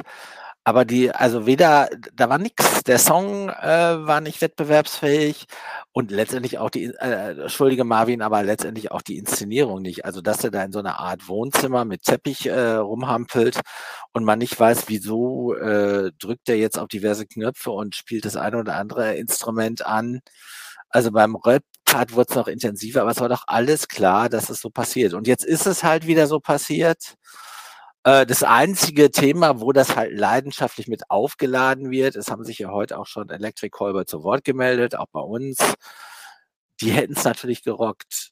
Also die, die wären weit vorne gewesen und das muss ich jetzt der äh, NDR natürlich auch sagen lassen. Aber äh, diese blasierte äh, Arroganz und diese, die wir auch bei uns in Interviews auf dem Blog hatten und äh, diese äh, Besserwisser und äh, äh, wir sind, wer wir sind Mentalität, die hat halt wieder nicht gerockt. Und das Schlimmste daran ist, ich bin echt ratlos. Wie soll denn das jetzt weitergehen? Also ich meine, es äh, ist natürlich utopisch, was viele unserer Kommentatoren fordern, dass da jetzt irgendwas passiert. Es wird nichts passieren. Ne? Also wenn wir nicht einen Lena-Moment kriegen in irgendeiner Form, dann ist halt same procedure as every year. Dann wird es nächstes Jahr wieder genauso sein. Und äh, ich habe nur für mich beschlossen, ich richte mich darüber nicht mehr auf. Ne? Weil es ist so, wie es ist. Also ähm, dieses Jahr ist halt besonders schwierig, da Kritik zu üben, weil Malik halt, also ich habe ja auch das Shooting mit ihm gemacht hier in Hamburg, weil es halt ein echt äh, sympathischer Typ ist, auch einer, der ähm, wo ich sagen würde, der hat jetzt auch für Deutschland äh, da äh, hat uns super repräsentiert, aber halt mit einem schwachen Song und letztendlich auch mit einer schwachen Inszenierung. Also da bleibt dann auch nicht viel am Ende. Ne, was äh, und äh, aber wie gesagt, selbst wenn man es hätte top-notch inszeniert, wäre es nicht anders ausgegangen, weil du hast ja gesehen, Frankreich war top-notch äh, präsentiert und hat äh, trotzdem nicht gefunzt, aber Deutschland und Frankreich trennen trotzdem noch Welten. Also ja, schade. Ne? Äh, ich habe so ein bisschen Angst halt, dass irgendwann äh, diese Klischees jetzt wieder auch durch die Medien geistern. So Europa ins Gegen uns, äh, und äh, Deutschland macht also, immer einen letzten. Du musst nur heute in unsere Kommentare auf allen ja. gucken. Genau. Und Deutschland äh, hat eh keine Chance. Also, dass quasi äh, den Televotern oder Juries in Europa die Schuld in die Tasche geschoben wird, was halt letztendlich den ESC in der Wahrnehmung in Deutschland beschädigt. Und dafür, und das habe ich ja auch schon in meinem äh, äh allerersten äh, Report geschrieben, dafür liegt die Verantwortung beim NDR. Und die machen es nicht richtig. Und die müssen sich auch damit auseinandersetzen und finde ich, müssen auch aushalten, dass man das sagt. Und zwar auch mit voller Wucht. Ja, ähm, ich würde mal, Max, ich wollte dich dran nehmen, dass du auch deinen Frust über mich loswerden kannst, aber ähm, jetzt, weil es passt gerade so ganz, der, der bleibt noch, ne? der bleibt auch noch kurz. Ähm, weil ich wollte, ähm, weil das passt jetzt gerade ganz gut, Peter, was du gesagt hast. Ich habe mir nämlich hier auch das Wort ähm, abgestumpft äh, aufgeschrieben und habe das heute schon so ähnlich, als du es vor mich gefragt hast, was machen wir jetzt eigentlich sozusagen im Nachgang? Schreiben wir da einen Kommentar nochmal zum deutschen Ergebnis? Ne? Was, also wie geht's jetzt sozusagen auch auf dem Blog weiter in der Hinsicht? Ähm, habe ich ihm auch geantwortet. Also ehrlich gesagt, äh, natürlich, das ne, als deutscher Fanblog sozusagen ähm, werden wir da natürlich Sachen machen. Aber ehrlich gesagt, ich habe jetzt ad hoc keine Idee, was wir da jetzt schreiben könnten, was wir nicht schon letztes Jahr geschrieben haben, beziehungsweise was wir jetzt die ganze Zeit gesagt und geschrieben haben, als dieser ganze Prozess im Entstehen war. Ja, ich meine, man hat es ja schon, und da kommt jetzt der berühmte Benny-Moment, der sich anscheinend bei einigen von euch äh, eingebrannt hat, sozusagen. Also, wie oft haben wir hier allein und auch geschrieben, dass das mit dieser, mit diesem Radio-Voting nicht funktionieren wird. Und dann war das halt genau so in der Show. Äh, und das war, das war ja wirklich was, also da hätte man ja sogar jetzt gar nichts irgendwie groß ändern müssen an dem Prozess oder sowas, sondern einfach das nur anders präsentieren zum Beispiel. Ja, also äh, selbst wenn man jetzt ne, gesagt hätte, was ja dann immer das Argument ist, wir konnten da jetzt nicht mehr was ändern oder sowas, aber dann hätte man die Punkte halt anders präsentieren müssen oder so. Also aber, und deswegen, ich bin da wirklich jetzt gerade schon so ein bisschen abgestumpft und reg mich gar nicht mehr so großartig auf, sondern habe das jetzt gestern irgendwie zur Kenntnis genommen. Äh, nach den Nullpunkten habe ich ja schon das Schlimmste befürchtet und das ist dann das, was manche von euch da auch in meinem äh, Vivi Reactions Clip schon gesehen haben. Also, dass eigentlich sozusagen mein einziger Wunsch und zwar für Malik, nur für Malik war, ähm, bitte gebt uns wenigstens einen Punkt beim Televoting, dann sind es zumindest sechs geworden und darüber freut man sich dann ja schon, weißt aber, du? Aber, Becky, aber wie schlimm ist das denn? Also dieses Video von ja, dir, das ist ja auch ikonisch, das muss man eigentlich mal, das muss man eigentlich mal in den ZDF-Hauptnachrichten senden, und nee, eigentlich muss man bei der Tagesschau machen, das beim NDR ankommt. Da, da sitzt ja, da saß ja nicht nur du, sondern da saß ja auch noch eine bunte Mischung von internationalen Fans äh, von Vivi-Blogs, ja. Und alle hoffen nur, dass Deutschland nicht mit null Punkten da rausgeht ja. und dass schon ein Punkt ein Erfolg ist. Sag mal, wo leben wir denn? Was ist denn das für eine, was ist das denn für eine, für eine Herangehensweise? Ja. Ähm, und, und wie kann man da dann sich nicht dafür schämen, Grund und, also in, in Sack und Asche gehen ja. und dann wenigstens ankündigen, wir nehmen das jetzt wirklich endlich mal ernst und lassen den Scheiß nicht einfach so weiterlaufen. Und genau ja. darauf läuft es hinaus, weil dann wieder 17 Gremien innerhalb der ARD mitreden müssen. Und wenn es nur irgendwelche Wellenchefs von NDR 2 oder sonst wo sind, da kann man schon ausflippen. Max, aber ja. du schüttelst den, du hast den Kopf gedreht. Ja, ähm, lass mich noch ganz kurz was ergänzen, weil ähm, wegen dem ähm, auch zum Thema Statement, also wir äh, sagen wir so, es war nun nicht schwierig, das besser zu machen als im letzten Jahr. Deswegen war ich schon mal zufrieden und ich konnte da jetzt keine äh, Überschrift rausziehen, wo ich schon wusste sozusagen, was kommen da für ähm, Reaktionen. Also insofern, das war jetzt schon mal äh, ein Quantensprung sozusagen. Aber ich fand tatsächlich auch, was sich durchgezogen hat, sowohl bei Malik als auch bei Alex, einfach diese komplette Weigerung, den ESC auch als Wettbewerb anzusehen. Und es ist natürlich total gerechtfertigt zu sagen, Musik ist Kunst und man kann, ne, also man will die vielleicht nicht bewerten oder ich will mich als Künstler nicht bewerten lassen oder so. Aber dann bitte lässt man die Finger vom ESC, also sowohl als Künstler als auch für Veranstaltungen. Aber wenn ich sage, da mache ich mit oder ich bin verantwortlich für den ESC, dann muss ich da doch bitte hinfahren wie so ein Sam Ryder, dem ich wirklich in jeder Sekunde in seinem Gesicht ansehe, dass der jetzt dieses Ding gewinnen will. Und, äh, und das habe ich einfach nicht gespürt. Und in, wenn in so einem Statement kommt es dann ja noch, noch mal mehr raus. Und schön und gut mit Freude mit der Ukraine und so weiter alles in Ordnung. Aber ähm, es ist halt auch nochmal ein Unterschied, ob ich irgendwo auf Platz 15 lande oder auf Platz 25. Und deswegen, also gerade dieser Aspekt, so dieses, ja, ach, es geht ja nicht nur darum, wen man jetzt gut findet und wen nicht. Das stimmt ja alles. Aber trotzdem, wenn ich für den ESC da zuständig bin, muss ich da gewinnen wollen. Und es reicht nicht mal eine gute Platzierung zu wollen. Man kann mit einer guten Platzierung zufrieden sein. Aber man muss an die Auswahl rangehen, wir wollen gewinnen. Und Peter, ich weiß schon, was du sagen willst. Ja, die ARD will halt nicht gewinnen. Es ist, wir haben es ja schwarz auf weiß und genau so ist es. Und genau das spürt man eben. Und also die Radios bitte sofort, äh, also weiß ich nicht, bitte alle loswerden, äh, einstampfen. Äh, ja, also überhaupt ganz, ganz furchtbar, dieses, dieser ganze Auswahlprozess da. Äh, Peter, du darfst jetzt noch, aber bitte kurz, weil jetzt muss Max gleich was zum Thema sagen. Ganz ja, kurz. Du kommst genau. auch danach noch mal dran, aber dass Max auch mal was loswerden darf. Ja, absolut, weil ich freue mich auch schon auf das äh, Statement von Max. Aber ganz kurz nur. Also dieses, äh, dieses Statement nach äh, dem letzten Platz und auch alles das, was bei Barbara dann in dieser Aftershow und überhaupt äh, gesagt wurde, war natürlich, hätte ich wahrscheinlich, wenn ich deren PR-Berater wäre, äh, äh, auch gesagt, das war ja echt schlicht. Das hat mich auch ein bisschen persönlich ein bisschen aggressiv gemacht. Boah, wir feiern jetzt die Ukraine und dass die Ukraine äh, gewonnen hat. Und das ist so stark und so emotional und so wortgewaltig, äh, dass wir quasi uns in diesem Windschatten dieses Statements mit dem eigenen Versagen gar nicht auseinandersetzen müssen. Weil das kam bei äh, Alex, das kam bei Madik selbst, das kam in War genau mein Eindruck, ja. Der, der Aftershow bei Barbara Schöneberger.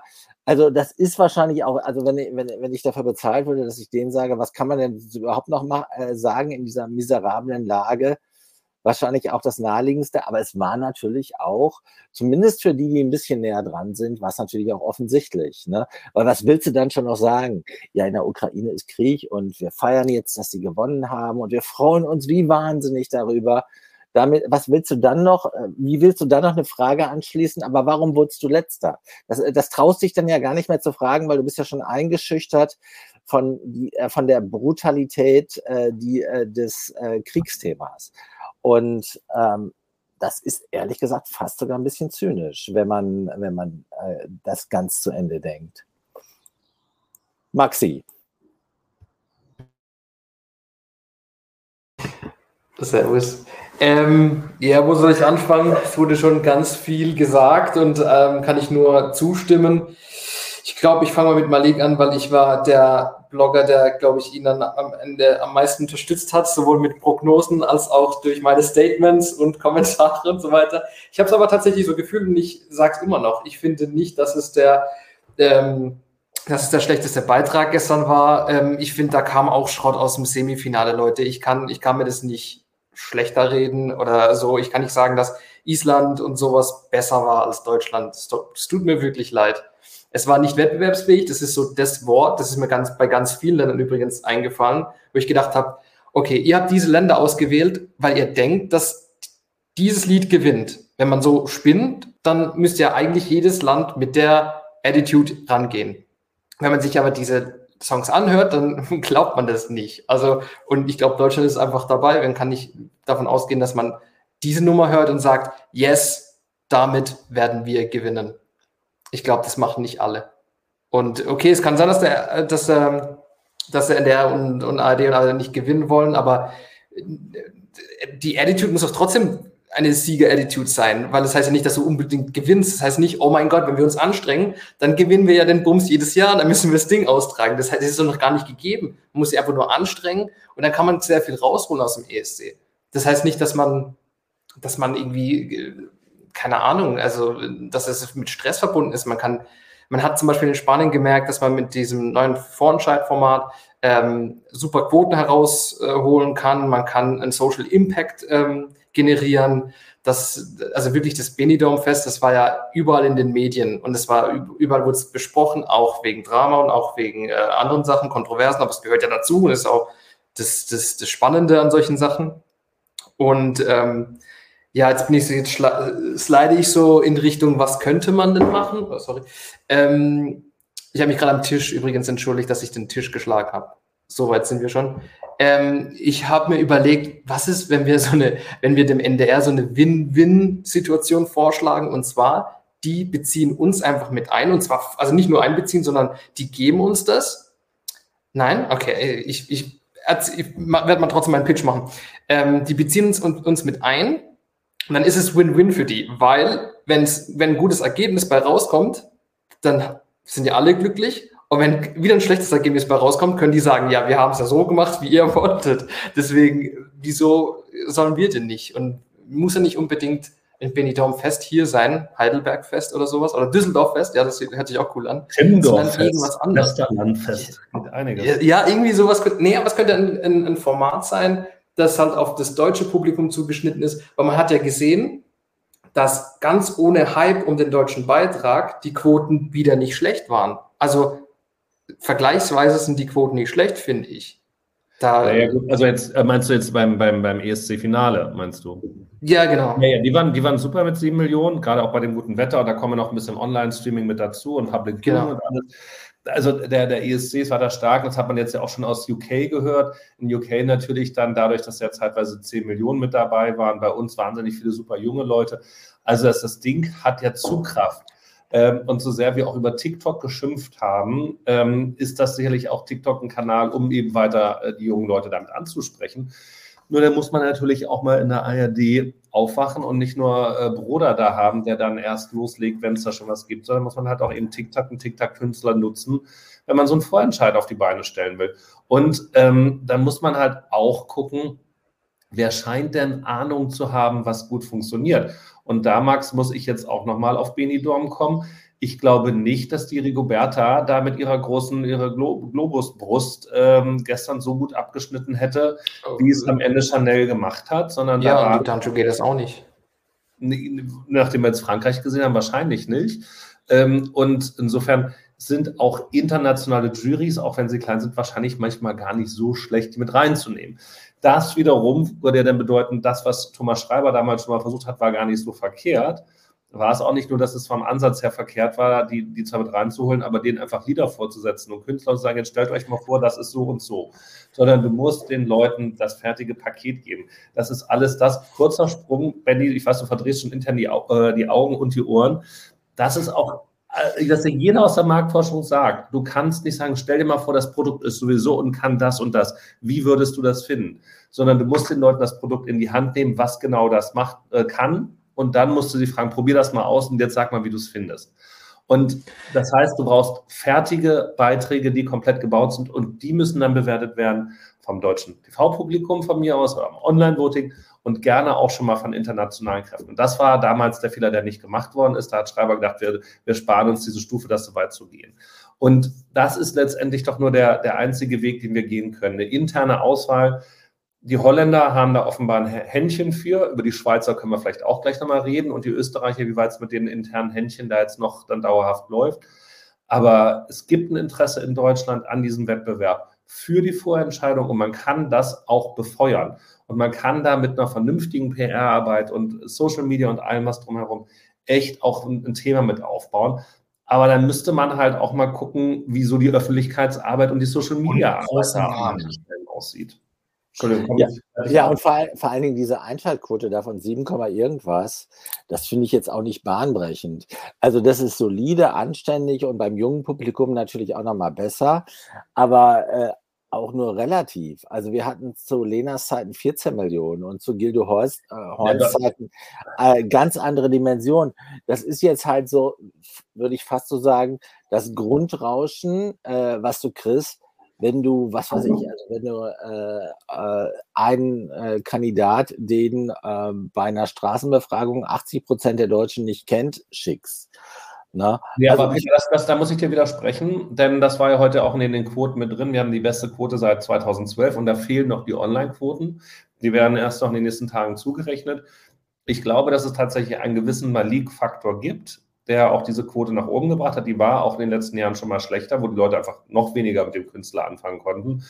Und was aber jetzt natürlich die Enttäuschung umso größer macht, nämlich, ja, aber ich fand den deutschen Beitrag gar nicht so schlecht. Warum funktioniert, warum kommt denn der nicht an und warum sind wir schon schlecht bewertet worden? das ist dann nochmal die andere Ebene, weil halt einfach die Radiosender, ganz ehrlich, die Leute gebrainwashed haben. Die haben denen das Gefühl gegeben, das hier ist der heiße Scheiß und jetzt hast du den heißen Scheiß zehnmal gehört, jetzt musst du ihn auch gut finden. Und irgendwann tun das die Leute auch so. Das, das ist halt einfach so, wie die Psychologie funktioniert. Und insofern haben wir uns da oder hat sich der NDR und die öffentlich-rechtlichen schöne Potemkinsche Dörfer aufgebaut mit ihrer Airplay-Power. Ähm, uns hier Augenwischerei vorgefühlt intern, dass wir jetzt irgendwie einen totalen heißen Act haben, der auch noch in Streaming-Charts steigt und so weiter. Und dann komisch, funktioniert das äh, international gar nicht. Und ähm, deshalb, also ich glaube schon, dass es jetzt mehr war als dieses normale Grundrauschen. Ähm, es ist auch schwerer, noch auf die Sachen ranzukommen, die Lena damals hatte. Und die 14 Millionen hatten wir halt auch, wenn man ehrlich ist, in dem Moment, wo Lena dann um den Sieg gekämpft hat in Oslo. Ne? Also da ist ja dann die Quote nochmal dann deutlich angestiegen. Und als wir den dann selber ausgetragen haben, war es ja auch schon etwas niedriger, aber das, das ist natürlich nochmal was anderes. Und das würden wir auch jedes Mal wieder hinkriegen, wenn ähm, Deutschland so weit nach vorne gehen würde. Das hat UK ja gestern gezeigt. Also wie schnell sich das dann rumspricht, sagt, wir haben gerade zwölf Punkte gekriegt, schalt mal ein. Also das ist ja super. Okay, also ich formuliere es um. Also die Radiosender haben letztendlich den Sexappeal des ESC in Deutschland auf dem Gewissen. Äh, fünf äh, Männer, ich glaube eine Alibi-Frau, aber die letztendlich auch von diesem Stefan Dingenskirchen, Engel oder wie der heißt, äh, äh, dominiert wurde. Äh, jenseits der 50. Einer war ja gestern auch in dieser grottenlangweiligen Pre-Show. Da haben wir noch gar nicht darüber gesprochen, dass das ja auch wieder Hausmannskost äh, äh, dritte Bundesliga war. Ähm, und die haben halt, äh, ich sag's einfach, wie es ist, die haben Electric Callboy äh, verhindert und damit letztendlich eine Renaissance des ESCs in Deutschland kaputt gemacht. Also wir haben eine potenzielle Top-10-Platzierung für Deutschland kaputt Ich bin, bin, jetzt auch nicht mehr politisch korrekt. Ich sage es einfach, wie es ist. Oder wie, wie, wie, wie, ich es empfinde. Also ja. äh, das ist äh, extrem desillusionierend, auch frustrierend und was haben wir auf die eingeredet? Leute, lasst sie doch wenigstens am Vorentscheid teilnehmen. Wenigstens das. Und lasst nicht diese, die, äh, diese fünf äh, Vorzeit-Gruftis äh, alles dominieren, nur weil er jetzt gerade Spielregeln definiert hat, die da, äh, die diese Regel bedürfen.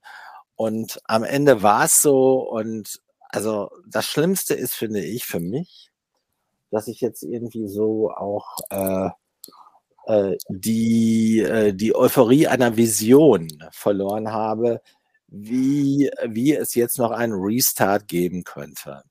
Dann gehe ich mal rein, weil ich finde schon, dass man aus dem, was ihr ähm, gesagt habt, auch Duspor gerade, dass man da sozusagen was rausziehen kann. Und das habe ich schon mal, ich weiß nicht, ob es jetzt im letzten Stream war, in der, in der Pre-Show ähm, oder wann das war. Also ich finde, als ein Strang oder ein Teil dieses wie wollen wir den Vorentscheid neu aufstellen? Der, ein Teil hat ja geklappt, nämlich dass die Songs nicht nur an einem Abend im Vorentscheid zu sehen sind, sondern alle sechs zumindest mal für zwei, drei Wochen im Radio zu hören sind und dann der Sieger zumindest auch noch ähm, länger. Aber man hat halt vergessen, den anderen Strang mitzudenken, nämlich wie schaffen wir es, dass der ESC klappt. Und da gebe geb ich dir wiederum recht, Peter, das geht nur, indem man den Radiosendern ihre Macht da wegnimmt. Und dann kann das natürlich sein, dass die aussteigen, ja, dass die sagen, wenn ihr uns nicht allein entschieden habt und so muss es ja wohl äh, entscheiden lasst und so muss es ja wohl hinter den Kulissen sein. Ähm, wenn wir nicht entscheiden dürfen, welche sechs Songs da reinkommen, dann spielen wir die nicht. Ne? Also wir spielen keine Songs, die wir nicht ausgewählt haben, sozusagen. Und so klappt es halt nicht. Äh, sondern es müsste diese, meiner Meinung nach, ich finde es nicht schlecht, wenn es weiterhin diese Kooperation gibt und wenn man sagt, die Songs werden in den Radios gespielt, das schadet ja überhaupt nicht. Ähm, und ähm, von mir aus kann man sogar sagen, auch und wenn nicht alles radiotauglich ist, dann müssen die halt nicht alle gespielt werden. Es werden nur drei von denen gespielt oder was weiß ich und die anderen werden dann auf einem anderen Sender oder keine Ahnung. Ja, da findet man ja irgendwie Lösungen, wenn man möchte. Aber es können natürlich nicht nur diese Radiochefs, die da ihre, die da ihre Fürsten im, im eigenen Saft sind sozusagen und ähm, die dann alles andere abblocken und irgendwie alles, was innovativ ist ähm, und nur gucken, was fällt bei uns im Radio äh, möglichst wenig auf, äh, so dass niemand merkt, dass da jetzt was ist, was nicht reingehört eigentlich, ähm, sondern da müssen eben dann auch Leute rein, die entscheiden können, was funktioniert beim ESC. Ähm, also das Minimalste meiner Meinung nach wäre mal, dass man noch genauso viele Leute reingesetzt hätte wie Radioleute und Alex dann als Head of Delegation im Zweifel das Zünglein an der Waage ist. Das wäre das Minimalziel, dass man die Jury doppelt so groß macht und eben die Radioleute äh, durch andere Leute wieder ausgleicht. Ähm, eigentlich könnte man diese Jury nochmal ganz anders besetzen. Okay, Ähm, dann würden die Radios aber bestimmt diese Kooperation nicht mehr mitmachen. Wie gesagt, ich finde einfach, also dadurch, dass Malik jetzt sozusagen diesen Erfolg hat, den er hat, das zeigt, dass dieser eine Teil funktioniert hat. Aber darum geht's halt beim ESC nicht. Nee. Und deswegen, und deswegen fehlt dieser andere Teil. Und das, und das muss halt vom Kopf auf die Füße gestellt werden. Und du kriegst das, aber, Entschuldigung, wenn ich ans Wort falle, du kriegst das nicht zusammen. Und du kannst nicht Leute mit einem Ego, Regionalfürsten in ihrem Haus, ähm, damit ins Boot holen, um dann versuchen, sie zu domptieren und da auf eine Entscheidung. Es ist eine, eine Wunschkompromissbildung, die nicht funktioniert. Es funktioniert für eine TV-Show nur, wenn du Leute damit arbeiten lässt, die sich mit Musik in TV-Shows auskennen, die sich mit Show auskennen oder die und das sage ich jetzt nochmal, ich sage ich auch gerne mit der Schwarmintelligenz, die übrigens äh, die LeserInnen bei uns auf dem Blog haben, die aber sonst die internationale Bubble hat, auf dieser Basis arbeiten und agieren. Und die musst du, also wenn du auf die hörst und wenn die dir sagen, Daumen hoch, grünes Licht, dann bist du schon richtig unterwegs. Also das ist jetzt hinten rübergefallen, also das mit mit Malik da ganz gut aufgestellt war, das heißt nicht ganz gut, noch das beste, äh, den besten Beitrag wahrscheinlich hatten. Also, also die waren nicht alle blind ähm, und er hatte nicht ein Auge, sondern konnte es so ein bisschen öffnen. Ähm, aber du brauchst halt dann einfach Leute, die dann wirklich da ein Gefühl für haben und die dir ein Feedback geben. Und wenn die schon sagen, lass es lieber sein oder such nochmal andere, dann musst du es halt auch akzeptieren und dann musst du halt auch damit, damit arbeiten. Und es können nicht Radioleute sein. Also mir schwebt heute schon den ganzen Tag so ein, so ein Vergleich durch den Kopf, der ein bisschen hinkt wahrscheinlich aber du gehst da auch nicht zum Ohrenarzt, wenn du Augenschmerzen hast oder wenn du was am Herzen hast. Und das ist das, was hier gemacht worden ist. Hier ist zu Leuten gegangen, die sich damit auskennen, wie, dass sie die auf die Ohren packen, aber nicht, wie sie über die Augen dein Herz erreichen und mit dem Song. Und ähm, das ist halt der falsche Arzt für das falsche Problem und wir müssen da an das Richtige rangehen. Und deshalb Radio komplett weg. Die dürfen die Lieder spielen, die sollen die von mir aus gerne spielen, aber sie dürfen kein Mitspracherecht haben Null. Es bringt nichts, weil es immer mit Kompromissen verbunden ist, die in die falsche Richtung führen. Also die Platzhirsch-Arroganz geht mir auch tierisch auf den Senkel.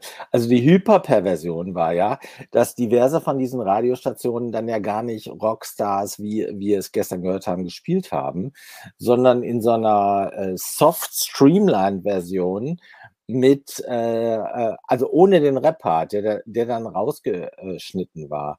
Und, und, am Ende des Tages würde ich echt sagen, echt Leute, ähm, ich bin nicht mal ein Eskimo, Call, äh, ein, Entschuldigung, Electric Callboy-Fan. Ne? Äh, ich kannte die vorher nur so, so vom äh, Weghören und habe die halt natürlich über die Interviews und über die äh, Kontakte kennengelernt und lieben gelernt, vor allen Dingen, weil, wie gesagt, deren großartiger Manager Jens, lieben Gruß an dieser Stelle, äh, auch noch äh, an, an anderen Stellen mir ähm, super Tipps gegeben hat, gerade was gute Weine angeht. Aber ehrlich gesagt, äh, es ging mir in dieser ganzen Sache, das möchte ich echt auch mal an dieser Stelle sagen, es ging mir auch nicht um Electric Callboy. Es ging mir echt darum, dass ich endlich mal wieder möchte, also wie, wie viele Fans wahrscheinlich, äh, dass, dass wir dann nach Turin oder wo, wo immer auch hin, hinfahren und irgendwie echt mit einer, mit einer Coolness und mit einer Lässigkeit und mit auch einem gewissen Stolz auf den deutschen Beitrag gucken und sagen, also da könnte richtig was rauskommen. Und das haben wir halt viele, viele Jahre nicht gehabt. Und äh, dann die Nachbetrachtung durch den NDR ist, finde ich eigentlich die größte Folter. Ne? Also ich habe mir dieses Statement gestern, ich habe mir das hereingezogen, irgendwann heute Nacht, äh, als ich noch bei Dosopon saß um drei. Ich war, ich war echt, ich war danach richtig schlecht drauf. Ne? Weil ich dachte, das kann nicht sein. Ne? Äh, da liest du schon in jeder Zeile, ist wie bei Dinner for One, same procedure as every year, Miss Sophie. Ne? Also für 23 ist im Prinzip schon der Pfad gelegt. Ja, hab ich, so habe ich ja auch den Facebook-Post dann gemacht. Alles beim Alten war äh, meine Umschreibung sozusagen. Aber dann äh, lass uns vielleicht doch ja. mal nach Österreich gucken. Ja, da hast du aber ja gestern auch schon relativiert. Weiß nicht, Benny, oder wolltest du in eine andere Richtung gehen? Weil ich würde ganz kurz sonst jetzt Österreich und Schweiz nochmal machen. Ja, Österreich macht mich mindestens genauso wütend, wenn nicht sogar noch einen Ticken wütender. Warum mach ich da ruhig einen Ausschlag, dann, dann komme ich. Nein, also ähm, mir fiel das nur noch mal wieder ein, aber dann fiel mir auch ein, dass wir gestern drüber gesprochen haben schon, dass die ja zumindest angekündigt haben, mal drüber nachdenken zu wollen, ähm, ob es denn soweit kommt und wie es kommt und wer es dann macht. Und ich sage auch nicht, dass dann jetzt ein, eine Vorentscheidung das Allheilmittel ist. Und wahrscheinlich ist, also muss es da ganz viele gute Gründe dafür geben oder Dinge passen, dass das funktioniert. Die Schweiz ähm, kann ich halt einfach mit ihrem System äh, gar nicht so richtig einschätzen. Die haben in den letzten Jahren einen ganz guten ja, Flow gehabt, so ein bisschen, dass sie dann da eine ganz gute Kombi immer hingekriegt haben aus Künstler und Song, dass das sowohl dann bei Juries und beim Publikum idealerweise ja verfangen hat.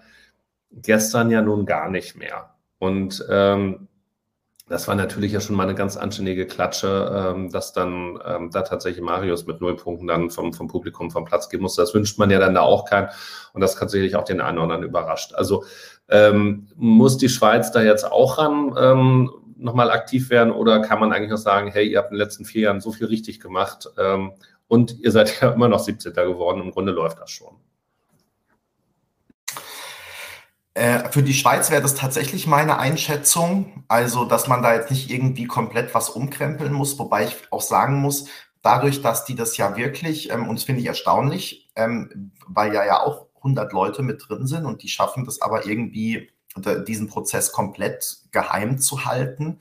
Ähm, ich frage mich eben weiterhin, warum Marius eigentlich ähm, mit, mit, so einem Lied angetreten ist, wo er auf dem Album, ich würde jetzt mal aus dem Stand sagen, drei Songs hat, die eher ESC-tauglich gewesen wären.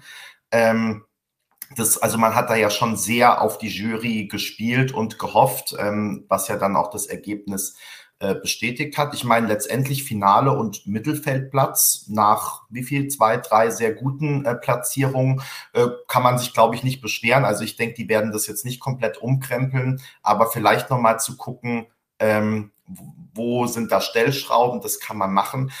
Also bei Österreich, da hatte ich ja, ähm, ich finde, klar, ich finde es gut, wenn man dann offen damit umgeht und auch sagt, wir gucken uns das an. Ich hatte mir dann nur nach einem ähm, Hinweis in den Kommentaren auch den Facebook-Post von Eberhard Forcher, der ja der äh, Chef-Scout des ORF ist, also irgendwie immer von irgendwoher Songs dann rankart, die eben da sozusagen dann äh, bewertet werden, beziehungsweise von diesem äh, Inner Circle an Leuten ähm, hoch und runter gehört werden und diskutiert werden. Da, da kommen dann wirklich wahrscheinlich äh, Maro und ihre äh, Sängerin und äh, machen Stuhlkreis und dann wird ähm, sozusagen darüber geredet. Dann sagt man, finden wir nicht noch eine andere Sängerin? Ah nee, jetzt haben wir keine gefunden. Naja, den Song finden wir aber gut, also bleibt der jetzt im Rennen und so.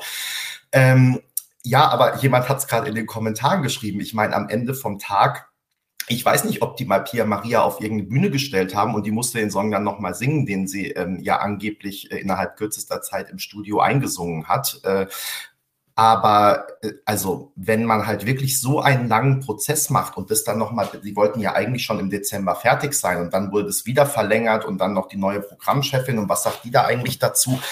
Ähm, also, äh, dann muss doch am Ende bitte da zumindest jemand sein, der den Song, der ausgewählt wurde und der dann ja gut oder schlecht sein kann, aber der diesen Song auch singen kann. Also das ist mir wirklich total unbegreiflich, wie am Ende des so eines Prozesses äh, dann sowas stehen kann. Und ähm, wenn dann halt da noch steht, ähm, ich will das jetzt nicht falsch zitieren, aber wenn Eberhard Forcher da schreibt, so im Sinne von, äh, also viele in seinem Umfeld äh, hätten da jetzt nicht unbedingt besonders schiefe Töne gehört oder so. Also dann ist natürlich klar, woran es liegt. Also wenn sozusagen der, der damit für die Auswahl verantwortlich ist, nicht hört, dass da schief gesungen wird, okay, ähm, dann, dann ist es vielleicht so. Aber ähm, also ich glaube, da muss man auf jeden Fall ran, weil dieses System und wie gesagt, da immer diese Gesprächskreise und äh, bitte produziert nochmal nach und bitte macht jetzt nochmal einen englischen Refrain und bitte äh, wechselt noch die Sängerin und äh, bitte sucht noch einen neuen Song Song. Ich meine, bei Panda war es dann ja auch so, dass die irgendwie dann, ich habe es nicht mehr so genau im Kopf, aber so im Sinne von, dann wollten sie die unbedingt und dann hat die sozusagen ihr ganzes Album rübergeschickt und kein Song war gut genug. Dann haben sie halt den langsamen genommen, also irgendwie den einzigen langsamen, den sie hatte. Also das ist wirklich überhaupt kein System und das ist so Trial and Error und am Ende ist halt immer Error in den letzten drei Jahren und deswegen ähm, ja muss muss da auch meiner Meinung nach auf jeden Fall was passieren. Und wie hättest du das jetzt im Vergleich zu Anger gesehen? Das war ja sozusagen die Alternative. Ja, also ich mag den Song total gern, aber der wäre natürlich auch überhaupt nichts für einen ESC geworden. Beziehungsweise, äh, man muss ja immer mit so absoluten Aussagen vorsichtig sein, aber der wäre, sagen wir so, ein mindestens genauso großes Risiko gewesen. Ja. ja.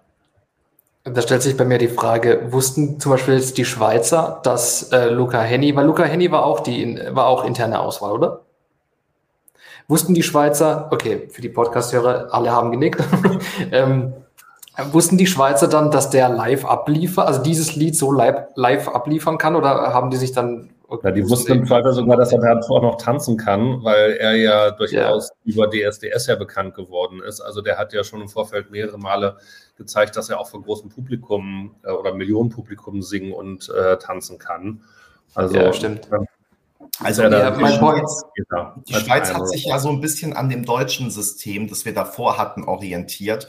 Und da gab es ja zumindest, also jetzt in den letzten Jahren, dann diese, diesen Live-Auftritt sogar tatsächlich, der gefilmt wurde und davor aber zumindest live in einem Studio sozusagen, was dann mit einer einfach einer Kamera sozusagen gefilmt wurde, so dass man zumindest mal von den stimmlichen Fähigkeiten, zwar, wie wir seit 2020 wissen, nicht von den Bewegungsfähigkeiten unbedingt, aber ähm, wo man zumindest mal einen Eindruck bekommen konnte, kann der Künstler, die Künstlerin diesen Song auch singen. Ich, ich habe mich gerade nämlich ja. nur gefragt, ob da und ich glaube, bei Luca ist es natürlich so, dass der durch die Gesangs- und Tanzshows, also konnte, wusste man, glaube ich, schon ja. zumindest, was er kann. Klar, ob das dann immer mit einem Song perfekt matcht, ist nochmal eine Frage. Aber ähm, keine Ahnung, der hatte dann ja schon Gesangsshows und Tanzshows gewonnen und insofern war, glaube ich, die Wahrscheinlichkeit hoch, dass er so eine Tanznummer gut auf die Bühne bringt, selbst wenn man es nicht gesehen hätte. Ich habe mich gerade nur gefragt, ob das, das Konzept vielleicht nur für Balladen irgendwie aufgeht. Aber gut, wir wissen nämlich auch gar nicht, ähm, beziehungsweise doch, wir wussten dann eigentlich, wie das in Richtung Ben Dolic bei uns gegangen wäre. Also ich habe mich nur gefragt, ob es einfach schwer ist, bei, bei Abtempo-Songs diese, ähm, diese Auswahlverfahren. Also ich glaube schon, dass es, dass es, ist. Ähm, und dann ist aber natürlich auch die Frage, ne, wie du dann damit rangehst und wie du mit den KünstlerInnen dann auch arbeitest.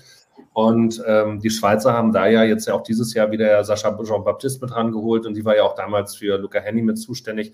Also, und ich meine, es ist ja auch nicht verkehrt und also das, das zu wissen, das rechtzeitig zu machen. Ich weiß auch nicht, was äh, Sascha Jean-Baptiste jetzt zum Beispiel äh, mit unserem Auftritt gestern gemacht hätte.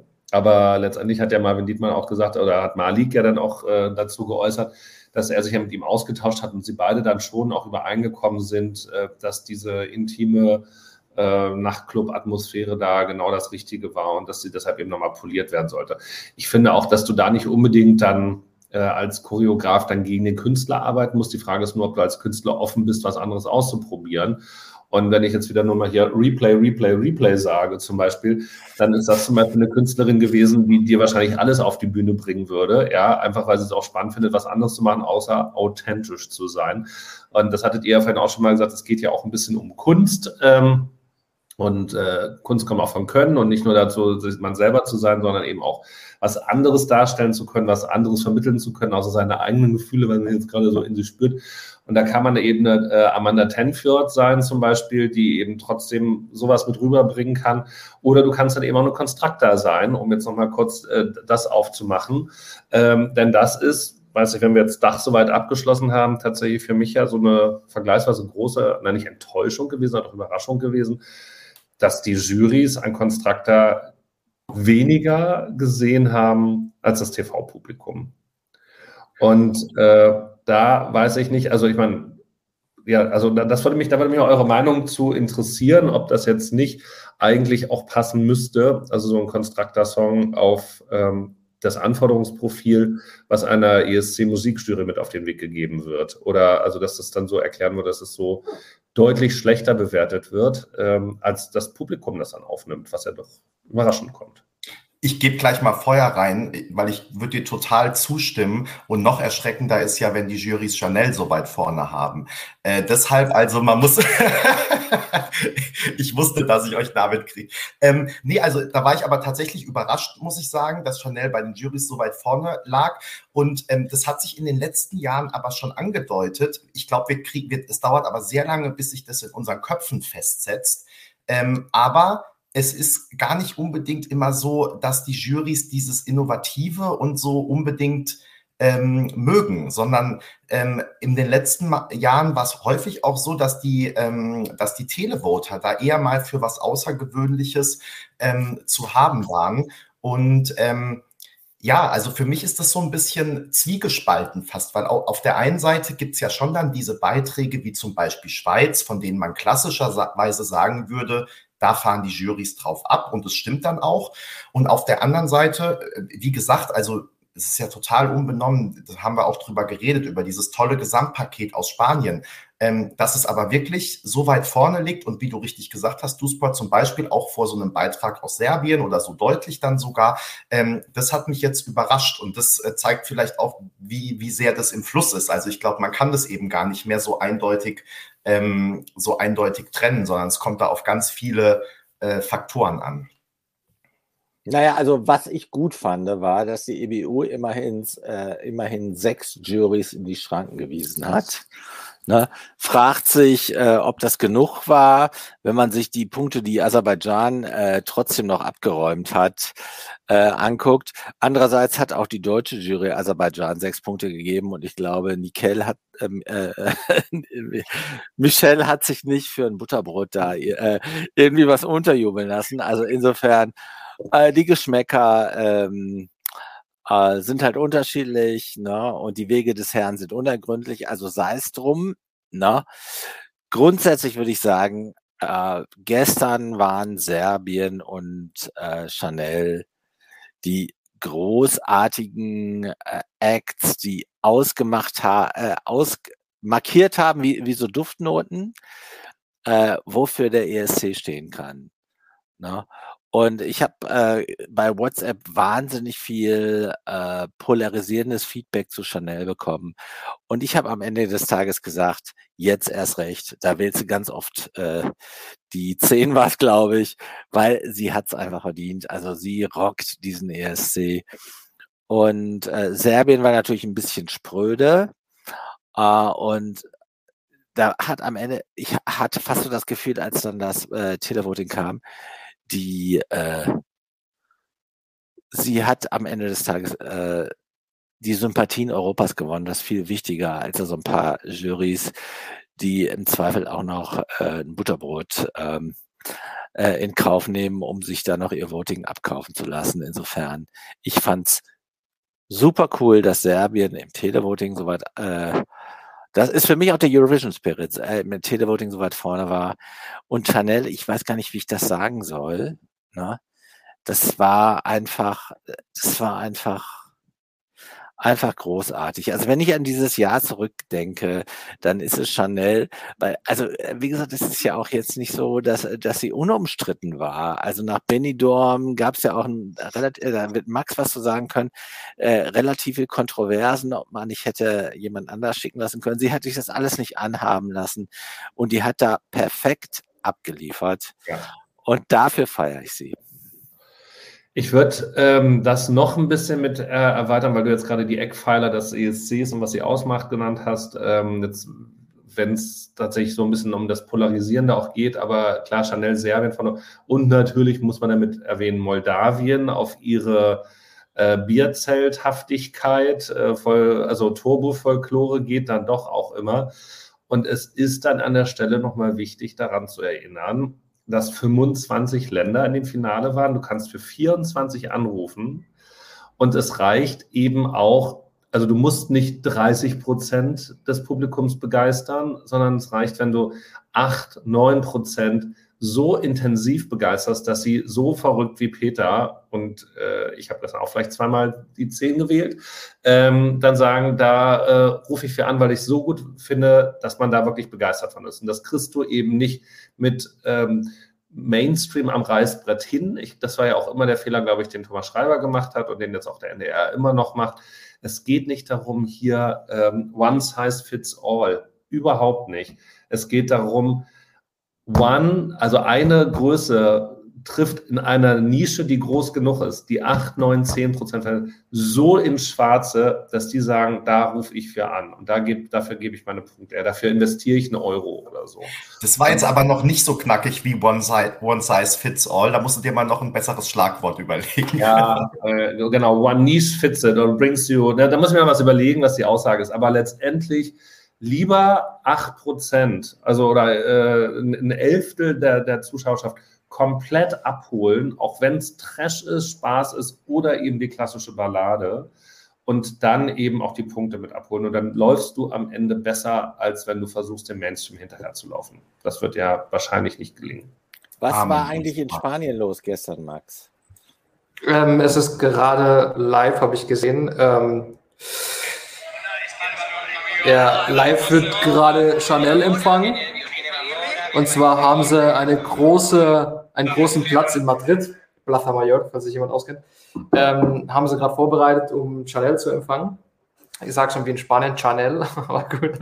Äh, es ist komplett, also ich habe Audios von Leuten, die einfach nur ins Telefon geweint haben und geheult haben. Und ich habe ähm, Videos gesehen, das ist krass, aber ich fand es ja schon krass, als, als ich die erste, also die zweite Probe gesehen habe und ähm, die Reaktion der Fans gesehen habe, wie sie einfach nur auf den Bildschirm gucken, den letzten Teil des Liedes ähm, sehen und anfangen zu weinen. Und ich finde, vielleicht ist es übertrieben für andere Leute, aber, aber lieber, ich muss nicht weinen, keine Angst, ähm, aber lieber habe ich einen Hype als keinen Hype. Lieber habe ich einen Hype und werde dann enttäuscht, als, als dass ich mir das Ganze angucke und sage, ja, ich bilde mir jetzt nichts drauf ein und wenn es ein letzter Platz wird, dann ähm, werde ich nicht enttäuscht. Also hm. ich habe mir dann gedacht, nee, lieber ist man all in und on fire und feuert mit und fiebert mit, ähm, weil sonst genießt man das ja gar nicht. Also man geht auch nicht ins Fußballstadion und sagt ja, ach mal gucken, vielleicht kriegen wir heute keine fünf Tore. Also das ist, deswegen ähm, ich, bin ich dann irgendwann auf den Zug aufgesprungen und ich bin eigentlich so ein Sportler, der sagt, nee, ähm, erstmal den eigenen Beitrag äh, kritisch be be begutachten und nicht einfach jeden Scheiß hochloben, unterstützen, aber nicht in den Himmel loben. Und das habe ich in den letzten 20 Jahren auch nicht gemacht. Bei Beth 2003 vielleicht oder keine Ahnung was, das war ein super Lied, Leute. Aber ich habe das, was ich gestern erlebt habe, war einfach, das war einfach neu. Und ich hm.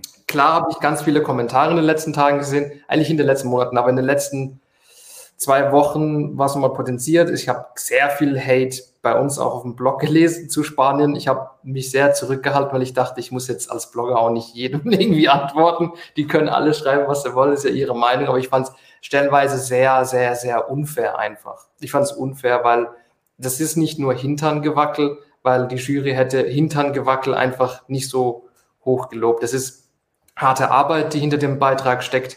Ähm, über das Lied kann man sich streiten, aber es ist ein Lied, zu dem man tanzen kann, das man anhören kann. So ein Lied ist auch unfassbar beliebt in Spanien.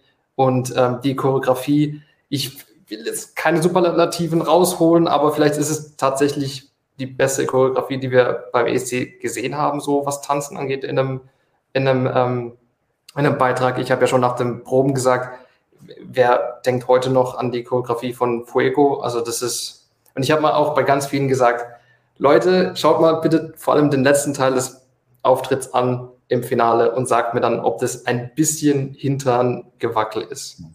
Und das ist dann so, was dann so gut angekommen ist. Es hat mich dann trotzdem auch, ähm, trotzdem auch überrascht, weil ich den ESC ja so lange schaue und weiß, dass manchmal es dann trotzdem nicht reicht. Ja, wollte ich gerade sagen, weil du ja schon gesagt hast, ähm, also sozusagen, dass der Hype sich dann nicht erfüllt. Ich finde, davon kann man ja gar nicht sprechen. Also natürlich darf man ähm, äh, im, im ersten Moment oder, oder im zweiten oder sowas enttäuscht sein, wenn man ja hofft zu gewinnen, klar. Aber am Ende des Tages steht ja ein dritter Platz, wo man sagen muss, also äh, absolut Chapeau und äh, ist auf jeden Fall eine super Sache. Ähm, ich wollte nur zu der, zu der Kritik, weil auch gerade noch was in den Kommentaren dazu kam. Ähm, ich habe aber das Gefühl, das, das ist doch einfach durch die Bank weg für alle Beiträge, beziehungsweise für, vor allem für die, die irgendwie, ich sag jetzt mal so in den Top 5 oder so. Also genauso habe ich das zum Beispiel für Constructa, ne, Leute, die dann sagen, also sowas darf auf keinen Fall ganz vorne und so weiter. Aber ähm, Ukraine haben wir vorhin schon ausreichend drüber geredet, dann natürlich auch. Letztendlich auch Schweden wie jedes Jahr. Ähm, ich habe gar nicht das Gefühl, dass da jetzt Spanien sehr im Mittelpunkt stand. Ähm, ich habe hab eher das Gefühl, das hat einfach mit Favoritenstatus zu tun und dann fühlen sich natürlich immer auch Leute bemüßigt zu sagen, dass sie es nicht mögen oder warum sie es nicht mögen. Aber ähm, ja, letztendlich, also nochmal, wie gesagt, also dieser, dieser dritte Platz freut mich total, dass das jetzt gleich mit der neuen Vorentscheidung so ähm, geklappt hat. Und dann hoffe ich, dass Spanien da ähm, gut den Weg weitergeht. Das ist aber ja auch nicht jetzt unbedingt klar, ne? da weiß man ja auch, weil man jetzt einmal einen guten Auftakt hatte, aber da waren spannende, gute Sachen dabei, da wird nächstes Jahr vielleicht nicht wieder der dritte Platz bei rumkommen, you never know, da werden wir auch viel more of the same sehen. Und wir haben aber ja auch gesehen und insofern war der Hinweis gerade richtig, das merke ich mir jetzt, dass Thomas Mohr das auch mal vorgegeben hat und was Benny gefordert hat, also man muss in seiner Nische exzellent sein, und äh, Chanel war definitiv äh, exzellent, also mehr als das. Ähm, sie war sublime, heißt es, glaube ich, ne, Max, so ungefähr in der Richtung. Und ähm, Urs war es halt da nicht, ja, ähm, obwohl er in der ähnlichen Richtung als Mann unterwegs war. Und äh, dann erklärt sich das auch. Dann erklärt und trotzdem hat er viel mehr Punkte bekommen, als ich jemals gedacht hätte. Also ja. auch der hat ja sein Publikum angesprochen sozusagen. Und auch, muss auch sagen, also in der in der Halle war das auch ja super, also hat, war das super, ne, von der Stimmung her. Äh, also da muss man schon sagen, also auch dieser Auftakt, auch schon Tschechien direkt am Anfang, danach gleich Rumänien, ähm, das hat wir, und dann auf vier war ja, glaube ich, der Rasmus, ähm, also das hat schon wirklich extrem gut funktioniert. Da haben wir gleich erstmal kurz eine Pause gebraucht anschließend sozusagen. Dann sagt mir doch jetzt nochmal, also über Frankreich haben wir schon grob ein bisschen gesprochen, dass wir da auch überrascht sind, dass das da so durchgereicht ist. Also irgendwie ist er untergegangen. Vielleicht hat da der Alvan auch zu, zu negativ und zu böse gewirkt. Ähm, und da hätte er möglicherweise mehr noch auf sich auch rausholen können. Ähm, weiß ich jetzt nicht. Müssen wir noch über irgendeinen Beitrag sprechen? Über irgendwelche langsamen Lieder oder sprechen noch einmal vielleicht jetzt äh, dann auch nochmal über die Show generell, ob da nochmal was mit zu erwähnen ist, was wir noch nicht gemacht haben. Ähm, also ich kann vielleicht sagen, ich war ähm, sehr überrascht, äh, eigentlich nicht mehr nach der ESC-Woche jetzt, aber doch nach dem, was im Vorfeld war, dass es ähm, Norwegen so mit Mühe und Not noch in die Top Ten geschafft hat und auch beim TV-Publikum gar nicht mal so gut abgeschnitten hat, wie ich es erwartet hätte. Ähm, also das war so ein, ein Platz, der, ähm, der für mich noch überraschend war. Äh, Italien, da hatten wir ja noch drüber gesprochen, dass ich die so auf 6, 7 gehabt hätte, wenn wir so weit getippt hätten. Ähm, also das hat sich für mich auch so ein bisschen äh, abgezeichnet letztendlich. Und dann muss ich sagen, also die anderen Sachen, ich sag mal auch, wenn ich so zum Beispiel an Finnland denke, das hat sich ja auch so vom, Gesang her dann schon abgezeichnet, dass das nicht weit vorne landen wird. Also ich finde da, ähm, ja, äh, da war jetzt keine so riesige Überraschung dann, dann am Ende mehr dabei, für, für mich zumindest. Außer vielleicht auch noch Portugal Top 10. Also Island so weit unten und Portugal dafür so weit oben. Die hätte ich sozusagen so in einer, also eher, dass die sich im Mittelfeld treffen vielleicht. Aber ähm, da scheint Portugal ja deutlich besser angekommen zu sein. Da war ich wirklich überrascht. Und das ähm, trotz der frühen, frühen Platzierung. Aber also genau. Island habe ich jetzt auch nicht viel mehr, nicht mehr viel mehr zugetraut. Da habe ich ja mhm. Treffer versenkt mit Platz 23 bei meiner Vorhersage oder meinem Tipp. Äh, endlich mal ein blindes Huhn in dem Fall, das auch mal gefördert wird. Wir, wir, haben ja die Auswertung noch nicht. Wir wissen nicht, wer morgen noch Teil des Teams sein darf. Ne? Einer wollte muss ja noch den Koffer Wollte ich gerade sagen, weil Benny hat ja schon äh, gedroht, mich vom Blog zu schmeißen. weil meine Tipps so miserabel sind. Weil ich, ja, ich glaube, ich hätte, hätte natürlich auch, ich fand Island super. Also die Mädels fand ich richtig klasse. Und bei Italien habe ich wieder gedacht, das ist so ein bisschen so wieder wie ähm, Occidentals Karma, also der Song, äh, jeder mhm. rechnet damit, er wird ganz weit vorne landen. Und dann war es irgendwie doch halt äh, nicht mal Top 5. Ähm, aber ich feiere ihn trotzdem.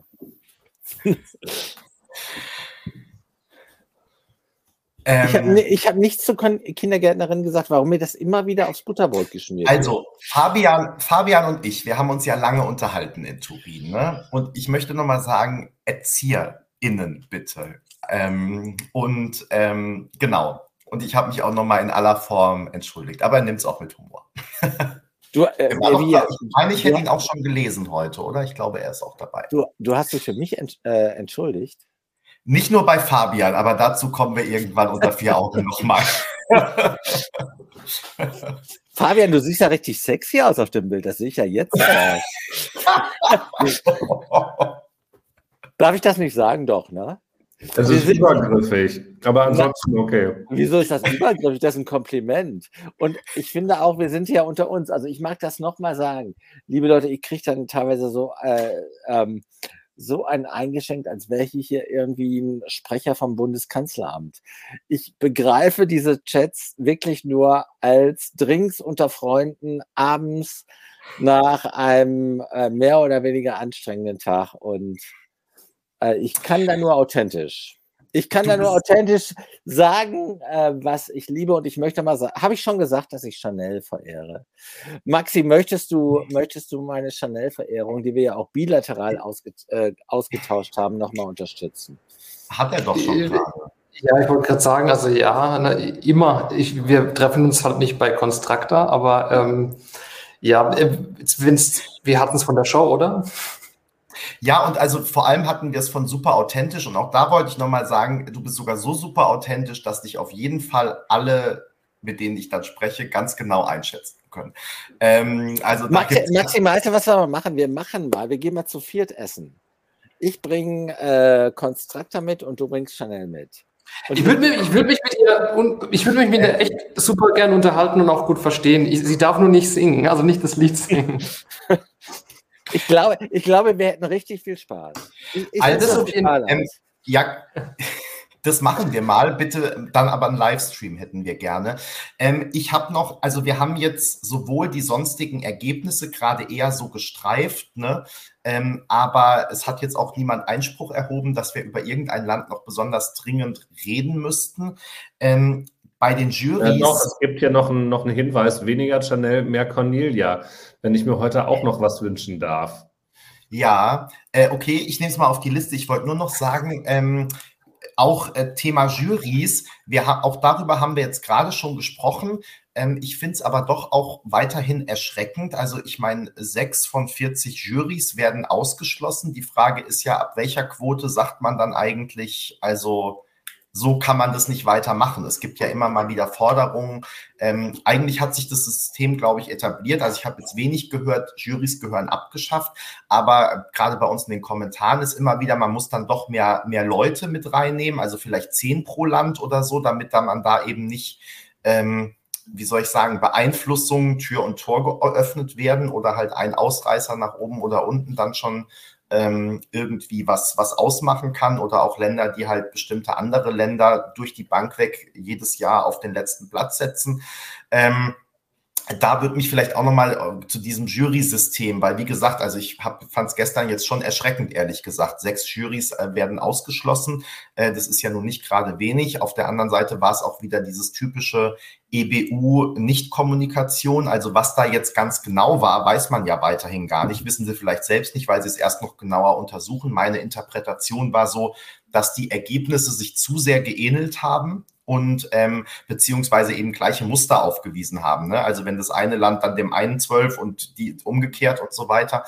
Ähm, das, ja, wie gesagt, fand ich schon ziemlich erschreckend. Und wie gesagt, vielleicht machen wir da eine Runde. Und wenn ihr noch ein Land lobend erwähnen wollt oder was zu Cornelia aus Schweden sagen wollt, äh, können wir es ja gleich mit reinpacken vielleicht. Duspa, du bist schon, du hast schon Reaktion gezeigt, sozusagen. Nee, ich, ich bin nur möglicherweise, ich wollte gerade noch mal gucken, welche Länder mir noch fehlen. Und zufälligerweise bin ich dann auf der, einen Wutkommentar eines ESC-Fans auf Bild.de gemacht, also tatsächlich jetzt online gerade, wo steht, nehmt dem NDR endlich den Eurovision Song Contest weg. Nicht, dass die Bild-Zeitung etwas zu sagen hätte, aber ähm, offenbar wird unser Sprachrohr da äh, mit vervielfältigt. Ähm, die Conny ähm, die ja auch ein bisschen zickig war, finde ich, in den, in den Proben, aber der auch das eine oder andere Problem hatte, ja, weil es da technisch ja immer solche Probleme gab. Ähm, genau, die läuft jetzt so ein bisschen komisch drunter durch, aber ich meine, am Ende wieder ein großartiger vierter Platz. Ich hätte tatsächlich erwartet, dass Schweden beim Publikum äh, weniger gut ankommt ähm, noch. Also es war ja auch schon noch bei beliebter. Das ist jetzt auch, könnt ihr nachlesen auf äh, ESC Kompakt in dem Vergleich der Votings von Jury und Publikum. Ähm, ich finde, äh, ich bin erstaunt, wie gut sie das tatsächlich also geschafft hat, die Leute da abzuholen. Ja, du und genau, da die Conny. Ähm, freue mich natürlich ja auch als Schwedophiler und Mello-Fan. Ähm, das Mello hat auch in diesem Jahr ohne Christa Björkmann gezeigt, dass da was geht. Und übrigens für mich auch aus dem Mello der Befund in diesem Jahr. Ähm, die internationalen Jurys sind für etwas gut, auch wenn da ganz viele tragische Fans drin sind. Aber die tragischen Fans bilden trotzdem das ab, was später dann auch wieder die Jurys äh, beim ESC abbilden. Und äh, mit Anna Spagge hätte das wahrscheinlich gestern nicht so gut ausgesehen für, für Schweden. Also insofern äh, kann es schon hilfreich sein, internationale Fans das Gesamtpaket bewerten zu lassen. Das ist mein Learning daraus und ansonsten freue ich mich natürlich für Schweden und würde sagen, Skol, wenn ich was zu trinken hätte, das hole ich mir aber gleich. Äh, ich sage kurz äh, vielen Dank an Rico und gebe das Wort an Peter. Ja, also wie gesagt, äh, mein Abend gestern wurde geprägt von Chanel und dazu habe ich schon mehr als genug gesagt. Äh, zu diesem, äh, dieser Disqualifikation. Dem kann ich nur voll und ganz zustimmen. Aber ich mache da gerne weiter, so ist nicht. Ne? Also zu dieser Disqualifikation von ähm, sechs Juries würde ich sagen, das ist dann am Ende des Tages ja auch nur the tip of the iceberg. Ähm, vor allen Dingen, wenn du dir die Länder, äh, ich war da echt geflasht, dass da Polen dabei war zum Beispiel. Wenn du die Länder anguckst, da gibt es echt schon so bilaterale Schinschereien. Finde ich aber gut, dass die äh, EBU da, also sie macht nicht viel richtig, aber an der Stelle finde ich, ist das schon mal gut, äh, dass sie ähm, da mal ein Statement setzen ich denke, ich weiß nicht, wie viel da rauszukriegen ist, aber da sollten wir mal dranbleiben. Also sechs Jurys ist ja schon eine Menge. Ne? Das ist ja schon eine sehr äh, qualifizierte Mehrheit. Und ich habe ja das Gefühl, dass auch noch bei einigen anderen Jurys durchaus Handlungsbedarf gewesen wäre, ohne es beweisen zu können. Na?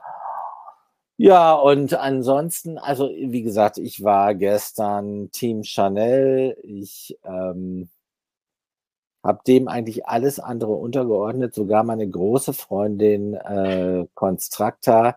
Und ich freue mich schon sehr auf das Dinner zu viert mit Chanel, Constracta, Maxi und mir, äh, wo wir dann wirklich in deep, in behind the scenes äh, die Dinge des Lebens. Maxi, wir besprechen mit denen, wir besprechen mit denen den Sinn des Lebens. Das, sollten wir das wird ganz großartig. Ich bin gespannt, was Max zu den Jurys sagt und ob er noch ein Land hervorheben möchte.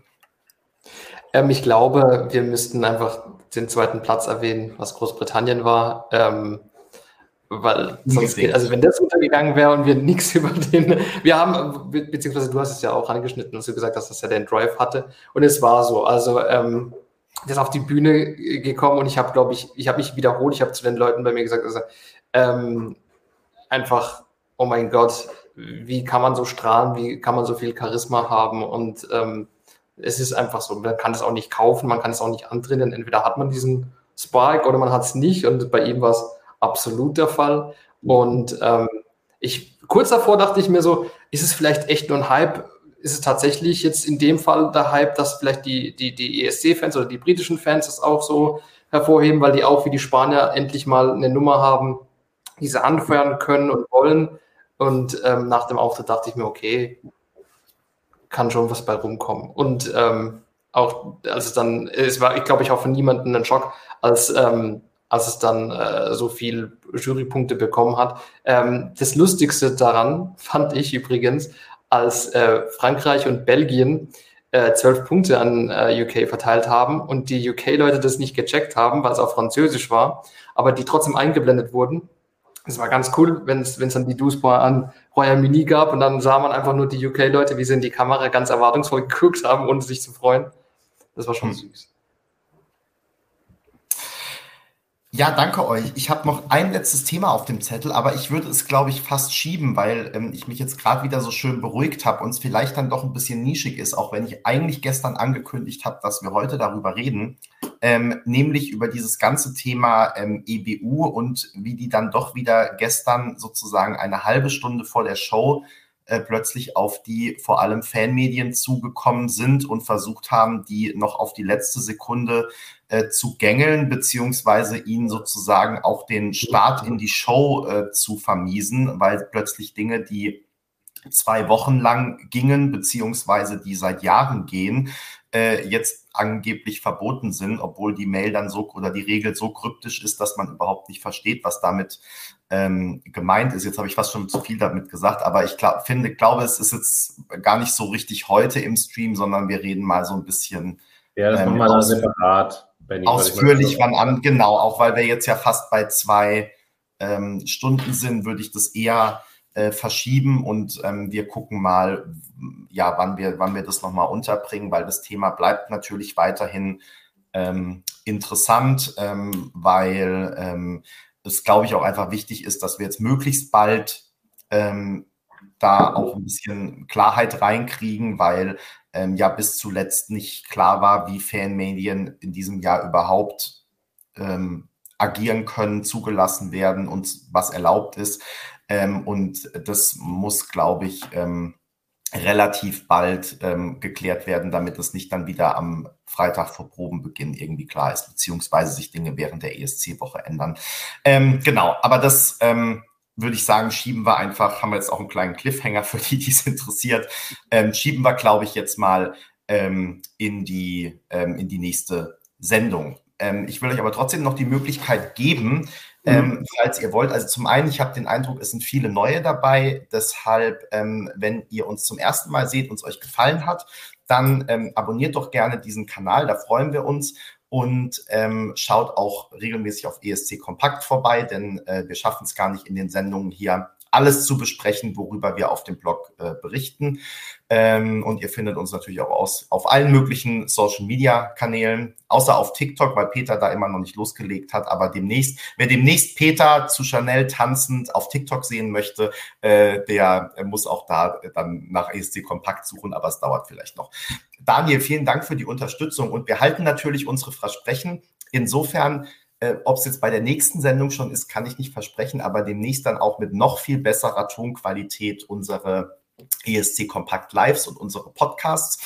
Ähm, genau, habt ihr, hat jemand von euch noch äh, wichtige letzte Worte, die er ja. muss? Du, das, das war eindeutig. Du Spra. ich habe ja nun, ich habe ja schon gefordert, dass wir noch einmal ganz kurz über die Show generell sprechen. Ähm, also letzte Worte noch dazu. Ich ähm, fand das äh, unterhaltsam. Ich hätte mir jetzt durchaus äh, vielleicht noch zwei, drei andere, na, das heißt andere Künstler als Pausenacts vorstellen können, aber ähm, also es war jetzt an der Stelle spektakulär, dass die Sonne am Ende dann auch nur minimal funktioniert hat. Äh, Ironie der Geschichte, das wird hängen bleiben. Ähm, die ModeratorInnen haben mich nachher alle abgeholt. Wir hoffen natürlich, dass es Laura Pausini jetzt wieder besser geht. Äh, die war ja gestern zeitweise weg, weil sie tatsächlich äh, zu niedrigem Blutdruck hatte. Das war schon am Freitag, zeichnete sich das ab, weswegen sie ja zeitweise bei den Proben nicht mit dabei war und deshalb da rausgenommen worden ist.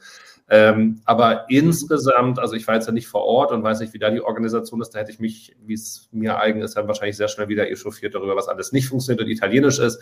Ähm, so am Bildschirm äh, kamen viele Sachen gut rüber. Manche Ideen waren jetzt nicht spektakulär. Wir haben schon über die Drohne Leo gesprochen ähm, an der Stelle, aber insgesamt ist natürlich Alessandro Catalan da äh, eine, eine Entdeckung, ähm, wo wir uns auch freuen, denke ich, wenn wir den in Sanremo oder sonst wo ähm, wiedersehen. Und ähm, ja, ich fand tatsächlich auch am Ende haben sie gar nicht so viel überzogen. Ich glaube, der ESC war schneller durch als ein Sanremo-Abend. Also insofern alles richtig gemacht und äh, da tatsächlich positiv überrascht. Mhm. Peter? Also ich habe nur, hab nur zwei Sätze äh, und äh, beziehe mich auf einen äh, Kommentar von Jack, äh, der sagt, äh, mein Wunsch an euch, werdet äh, bitte etwas kritischer und hinterfragt noch mehr. dazu kann ich sagen, das tun wir ja eigentlich. Also ich zumindest, und das gilt auch für die geschätzten Bloggerfreunde, wir versuchen immer authentisch zu sagen, was wir denken. Aber auf der anderen Seite, äh, lieber Deck, steht natürlich, wir lieben den ESC und wir lieben dieses großartige Hobby. Und äh, wir lieben Chanel. Äh, also ich vor allen Dingen, aber ich nicht allein. Und ähm, da ist natürlich, also ich denke immer, man soll, also soll man halt mit einem halb vollen Glas mindestens und mit viel Euphorie rangehen.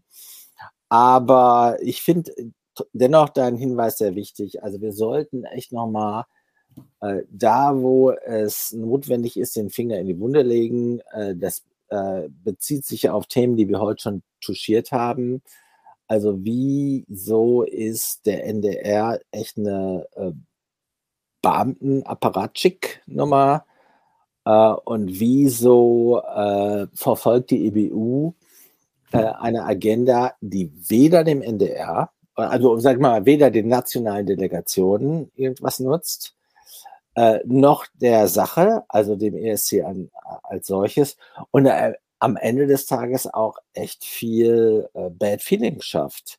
Bei den Leuten, Leuten wie wir, aber da, da gilt ja, das gilt ja für alle, ESC United, Vivi Blogs, die äh, sich echt reinhängen, ihre Freizeit, viel privates Geld in den ESC stecken und denen dann noch zu sagen, fuck you, na, das ist, das ist, das ist ungehörig. Na?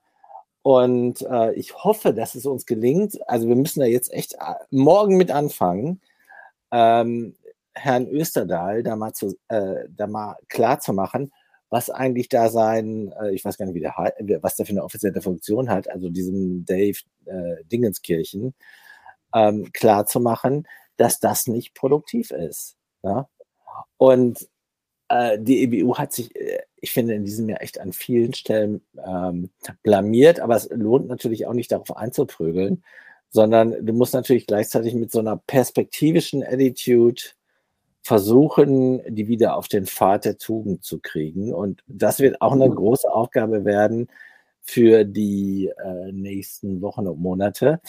Und da würde ich wiederum sagen, dass bei aller Kritik an der deutschen Delegation, das kriegen wir, also Leute, wenn ihr hier zuhört, ähm, von Alex bis äh, äh, Herrn Gerling, das kriegen äh, bis Andreas Gerling, das kriegen wir nur mit eurer Unterstützung hin. Ja? Also wir müssen wirklich den ESC den Fans zurückgeben. Nein, also ich will das, äh, Entschuldigung, wenn ich da nochmal kurz rein, es, es, geht nicht nur darum, den Fans das zurückzugeben, denn äh, in Deutschland ist die Fandichte, also jetzt die Hardcore-Fandichte, ein größer Bezug zum Land, natürlich sehr gering. Ähm, dazu aber trotzdem mal auch ein Hinweis, äh, liebe deutsche Delegation, ja, ihr seid nicht so lange in Turin gewesen, aber offenbar habt ihr es ja nicht geschafft, dass es einen offiziellen Treffpunkt auch geben konnte, wo die Fans Malik treffen konnten, was andere äh, Länder jedes Jahr als festen Tagesordnungspunkt haben, was übrigens auch ein Brückenbauen zu den Fenstern ist, die diesen Wettbewerb das ganze Jahr über feiern. Ähm, wahrscheinlich ein super enges Zeitprogramm, ja, alles klar, aber dann muss man einfach einen Tag früher anreisen. Also daran kann es nicht scheitern bei dem Geld, was beim NDR ansonsten versenkt wird. Das aber nochmal zum Punkt, es geht nicht nur um den, das den Fans zurückzugeben, die Fans werden ja auch mit dabei sein, aber es gibt so viele Menschen in Deutschland, die dem Wettbewerb wohlwollend gegenüberstehen, die keine Hardcore-Fans sind, die sich, da, da, wir vier und jeder, alle, die jetzt hier noch äh, von den 400, die hier im Call mit sind, haben Leute in ihrem Kollegen, Freundes, Bekannten, Familienkreis, ähm, wo sie angesprochen werden, weil sie wissen, dass ihr so bekloppt seid, genau wie wir, dass wir uns damit beschäftigen, fragen, wer sind die Fans, wer sind die Favoriten, erklärt uns doch mal, warum ist das denn so? Es gibt eine grundsätzliche äh, grundsätzliches Interesse dafür an diesem Wettbewerb. Und es gibt auch den Wunsch von vielen Leuten, dass dieser Wettbewerb, wie er es gestern gezeigt hat, ein völkerverbindendes Element sein kann. Und es geht, es, es ist so schade zu sehen, wie der NDR das eben mit dieser Inkompetenz zugrunde Grunde richtet über viele Jahre schon. Und ja, das ist schwer, da was zu machen, aber man muss dann einfach auch zuhören wollen. Und äh, da geht es jetzt nicht nur um eine Handvoll Fans oder ein paar hundert oder zwei, dreitausend in Deutschland, sondern geht es eben auch um nicht nur sieben Millionen Zuschauer, sondern vielleicht dann nächstes Jahr um acht und perspektivisch um zehn Millionen, selbst wenn dann der deutsche Beitrag am Ende im letzten Drittel landet. Aber das muss man dann halt auch wenigstens wollen. Vollkommen richtig, genau. Wir haben es ja vorhin auch schon touchiert. Ähm, ich würde sagen, wir machen mal beim nächsten Mal den, ähm, den Anfang, gehen mit gutem Beispiel voran, weil was wir jetzt ja ehrlicherweise auch nicht gemacht haben, ist ähm, zum Beispiel einfach mal den Termin für unser ähm, ESC-Kompakt-Treffen rüber zu schicken und zu sagen, äh, schickt doch da mal, lieg mal vorbei, beziehungsweise das vielleicht so zu planen, dass es auch wahrscheinlich ist und nicht direkt während der Generalprobe. Ähm, das können wir uns ja auch mal ins ähm, Stammbuch schreiben, dann für nächstes Jahr Und Finn, wir denken nochmal darüber nach. Ähm, genau, und ähm, dann laden wir einfach mal League zum ESC-Kompakttreffen mhm. ein und dann ist das sozusagen gleichzeitig das deutsche äh, Fan-Treffen. So machen wir das doch einfach. Max, hast du noch was zu ergänzen? Das passt jetzt überhaupt nicht mehr rein. Ich fand nur die, weil, weil es 10.000 Themen weit weg ist, aber ich finde, dass die Moderatoren in diesem Jahr sehr viel wettgemacht haben, einfach. Was vielleicht an der Kameraführung oder an was anderem gescheitert ist oder die schwarze Sonne, haben die einfach durch Sympathie ähm, echt wieder reingeholt. Ich bin halt ein Laura Pausini-Fan schon seit Ewigkeiten und fand super, wie sie es gemacht hat. Ich fand auch die ähm, Pausenacts äh, richtig geil und ähm, ja, genau, weil vor allem letztes Jahr habe ich den Beitrag über die Moderatoren in Rotterdam geschrieben und die waren, finde ich, jetzt nicht so sympathisch, äh, ähm, teilweise sogar ziemlich kalt und dann war es einfach ähm, äh, eine nette Entwicklung.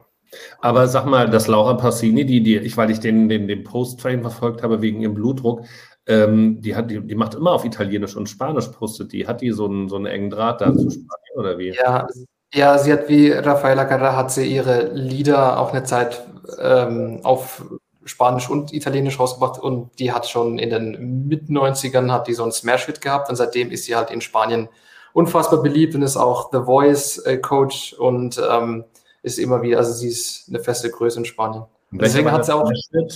Sag mal, weißt du, wie heißt äh, ähm, Se fue auf Spanisch. Ich werde nicht singen, so viel bezahlt mich Benny nicht, aber ähm, Schon gefunden. irgendwie. Aber ich weiß nicht, wie der, wie, ich weiß nicht, wie der auf, äh, auf Italienisch hieß. Auf Italienisch non, non, non glaube ich. Ja, genau, genau, genau, genau. Ja, genau, genau.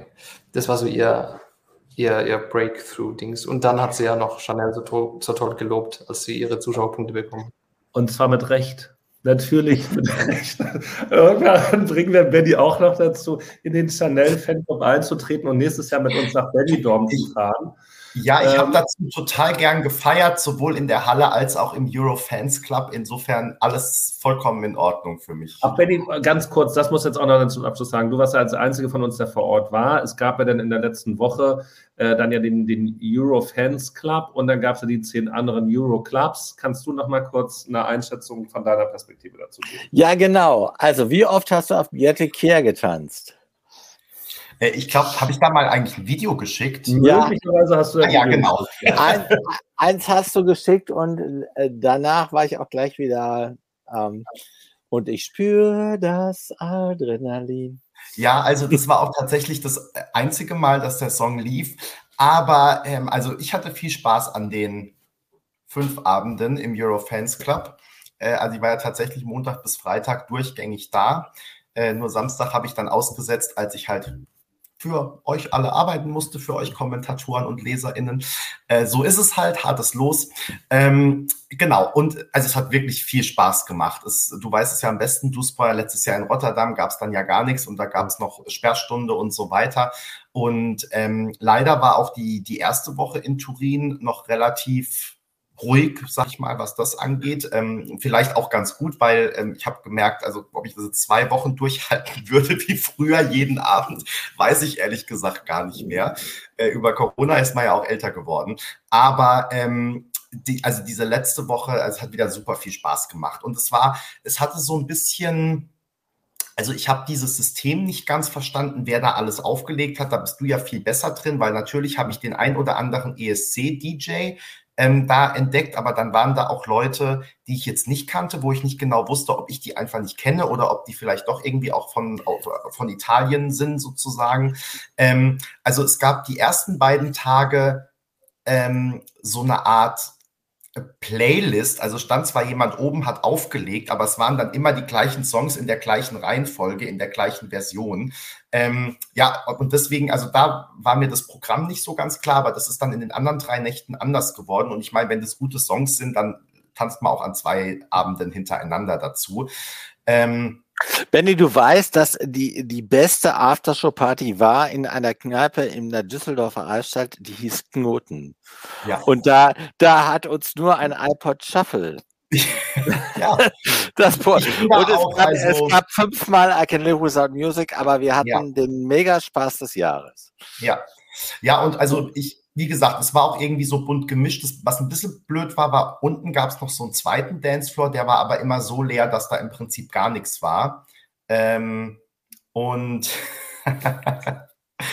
ähm, ja, nee, aber wie gesagt, hat, hat Spaß gemacht, es war toll. Ich mochte ein Set oder den, den Beginn vom Set von DJ Ohrmeister mochte ich sehr, weil der hat tatsächlich am Anfang so ein paar äh, oder ausschließlich 2022er und 2021er, also der Jahrgang, den wir verpasst haben, dazu zu feiern, ähm, gespielt.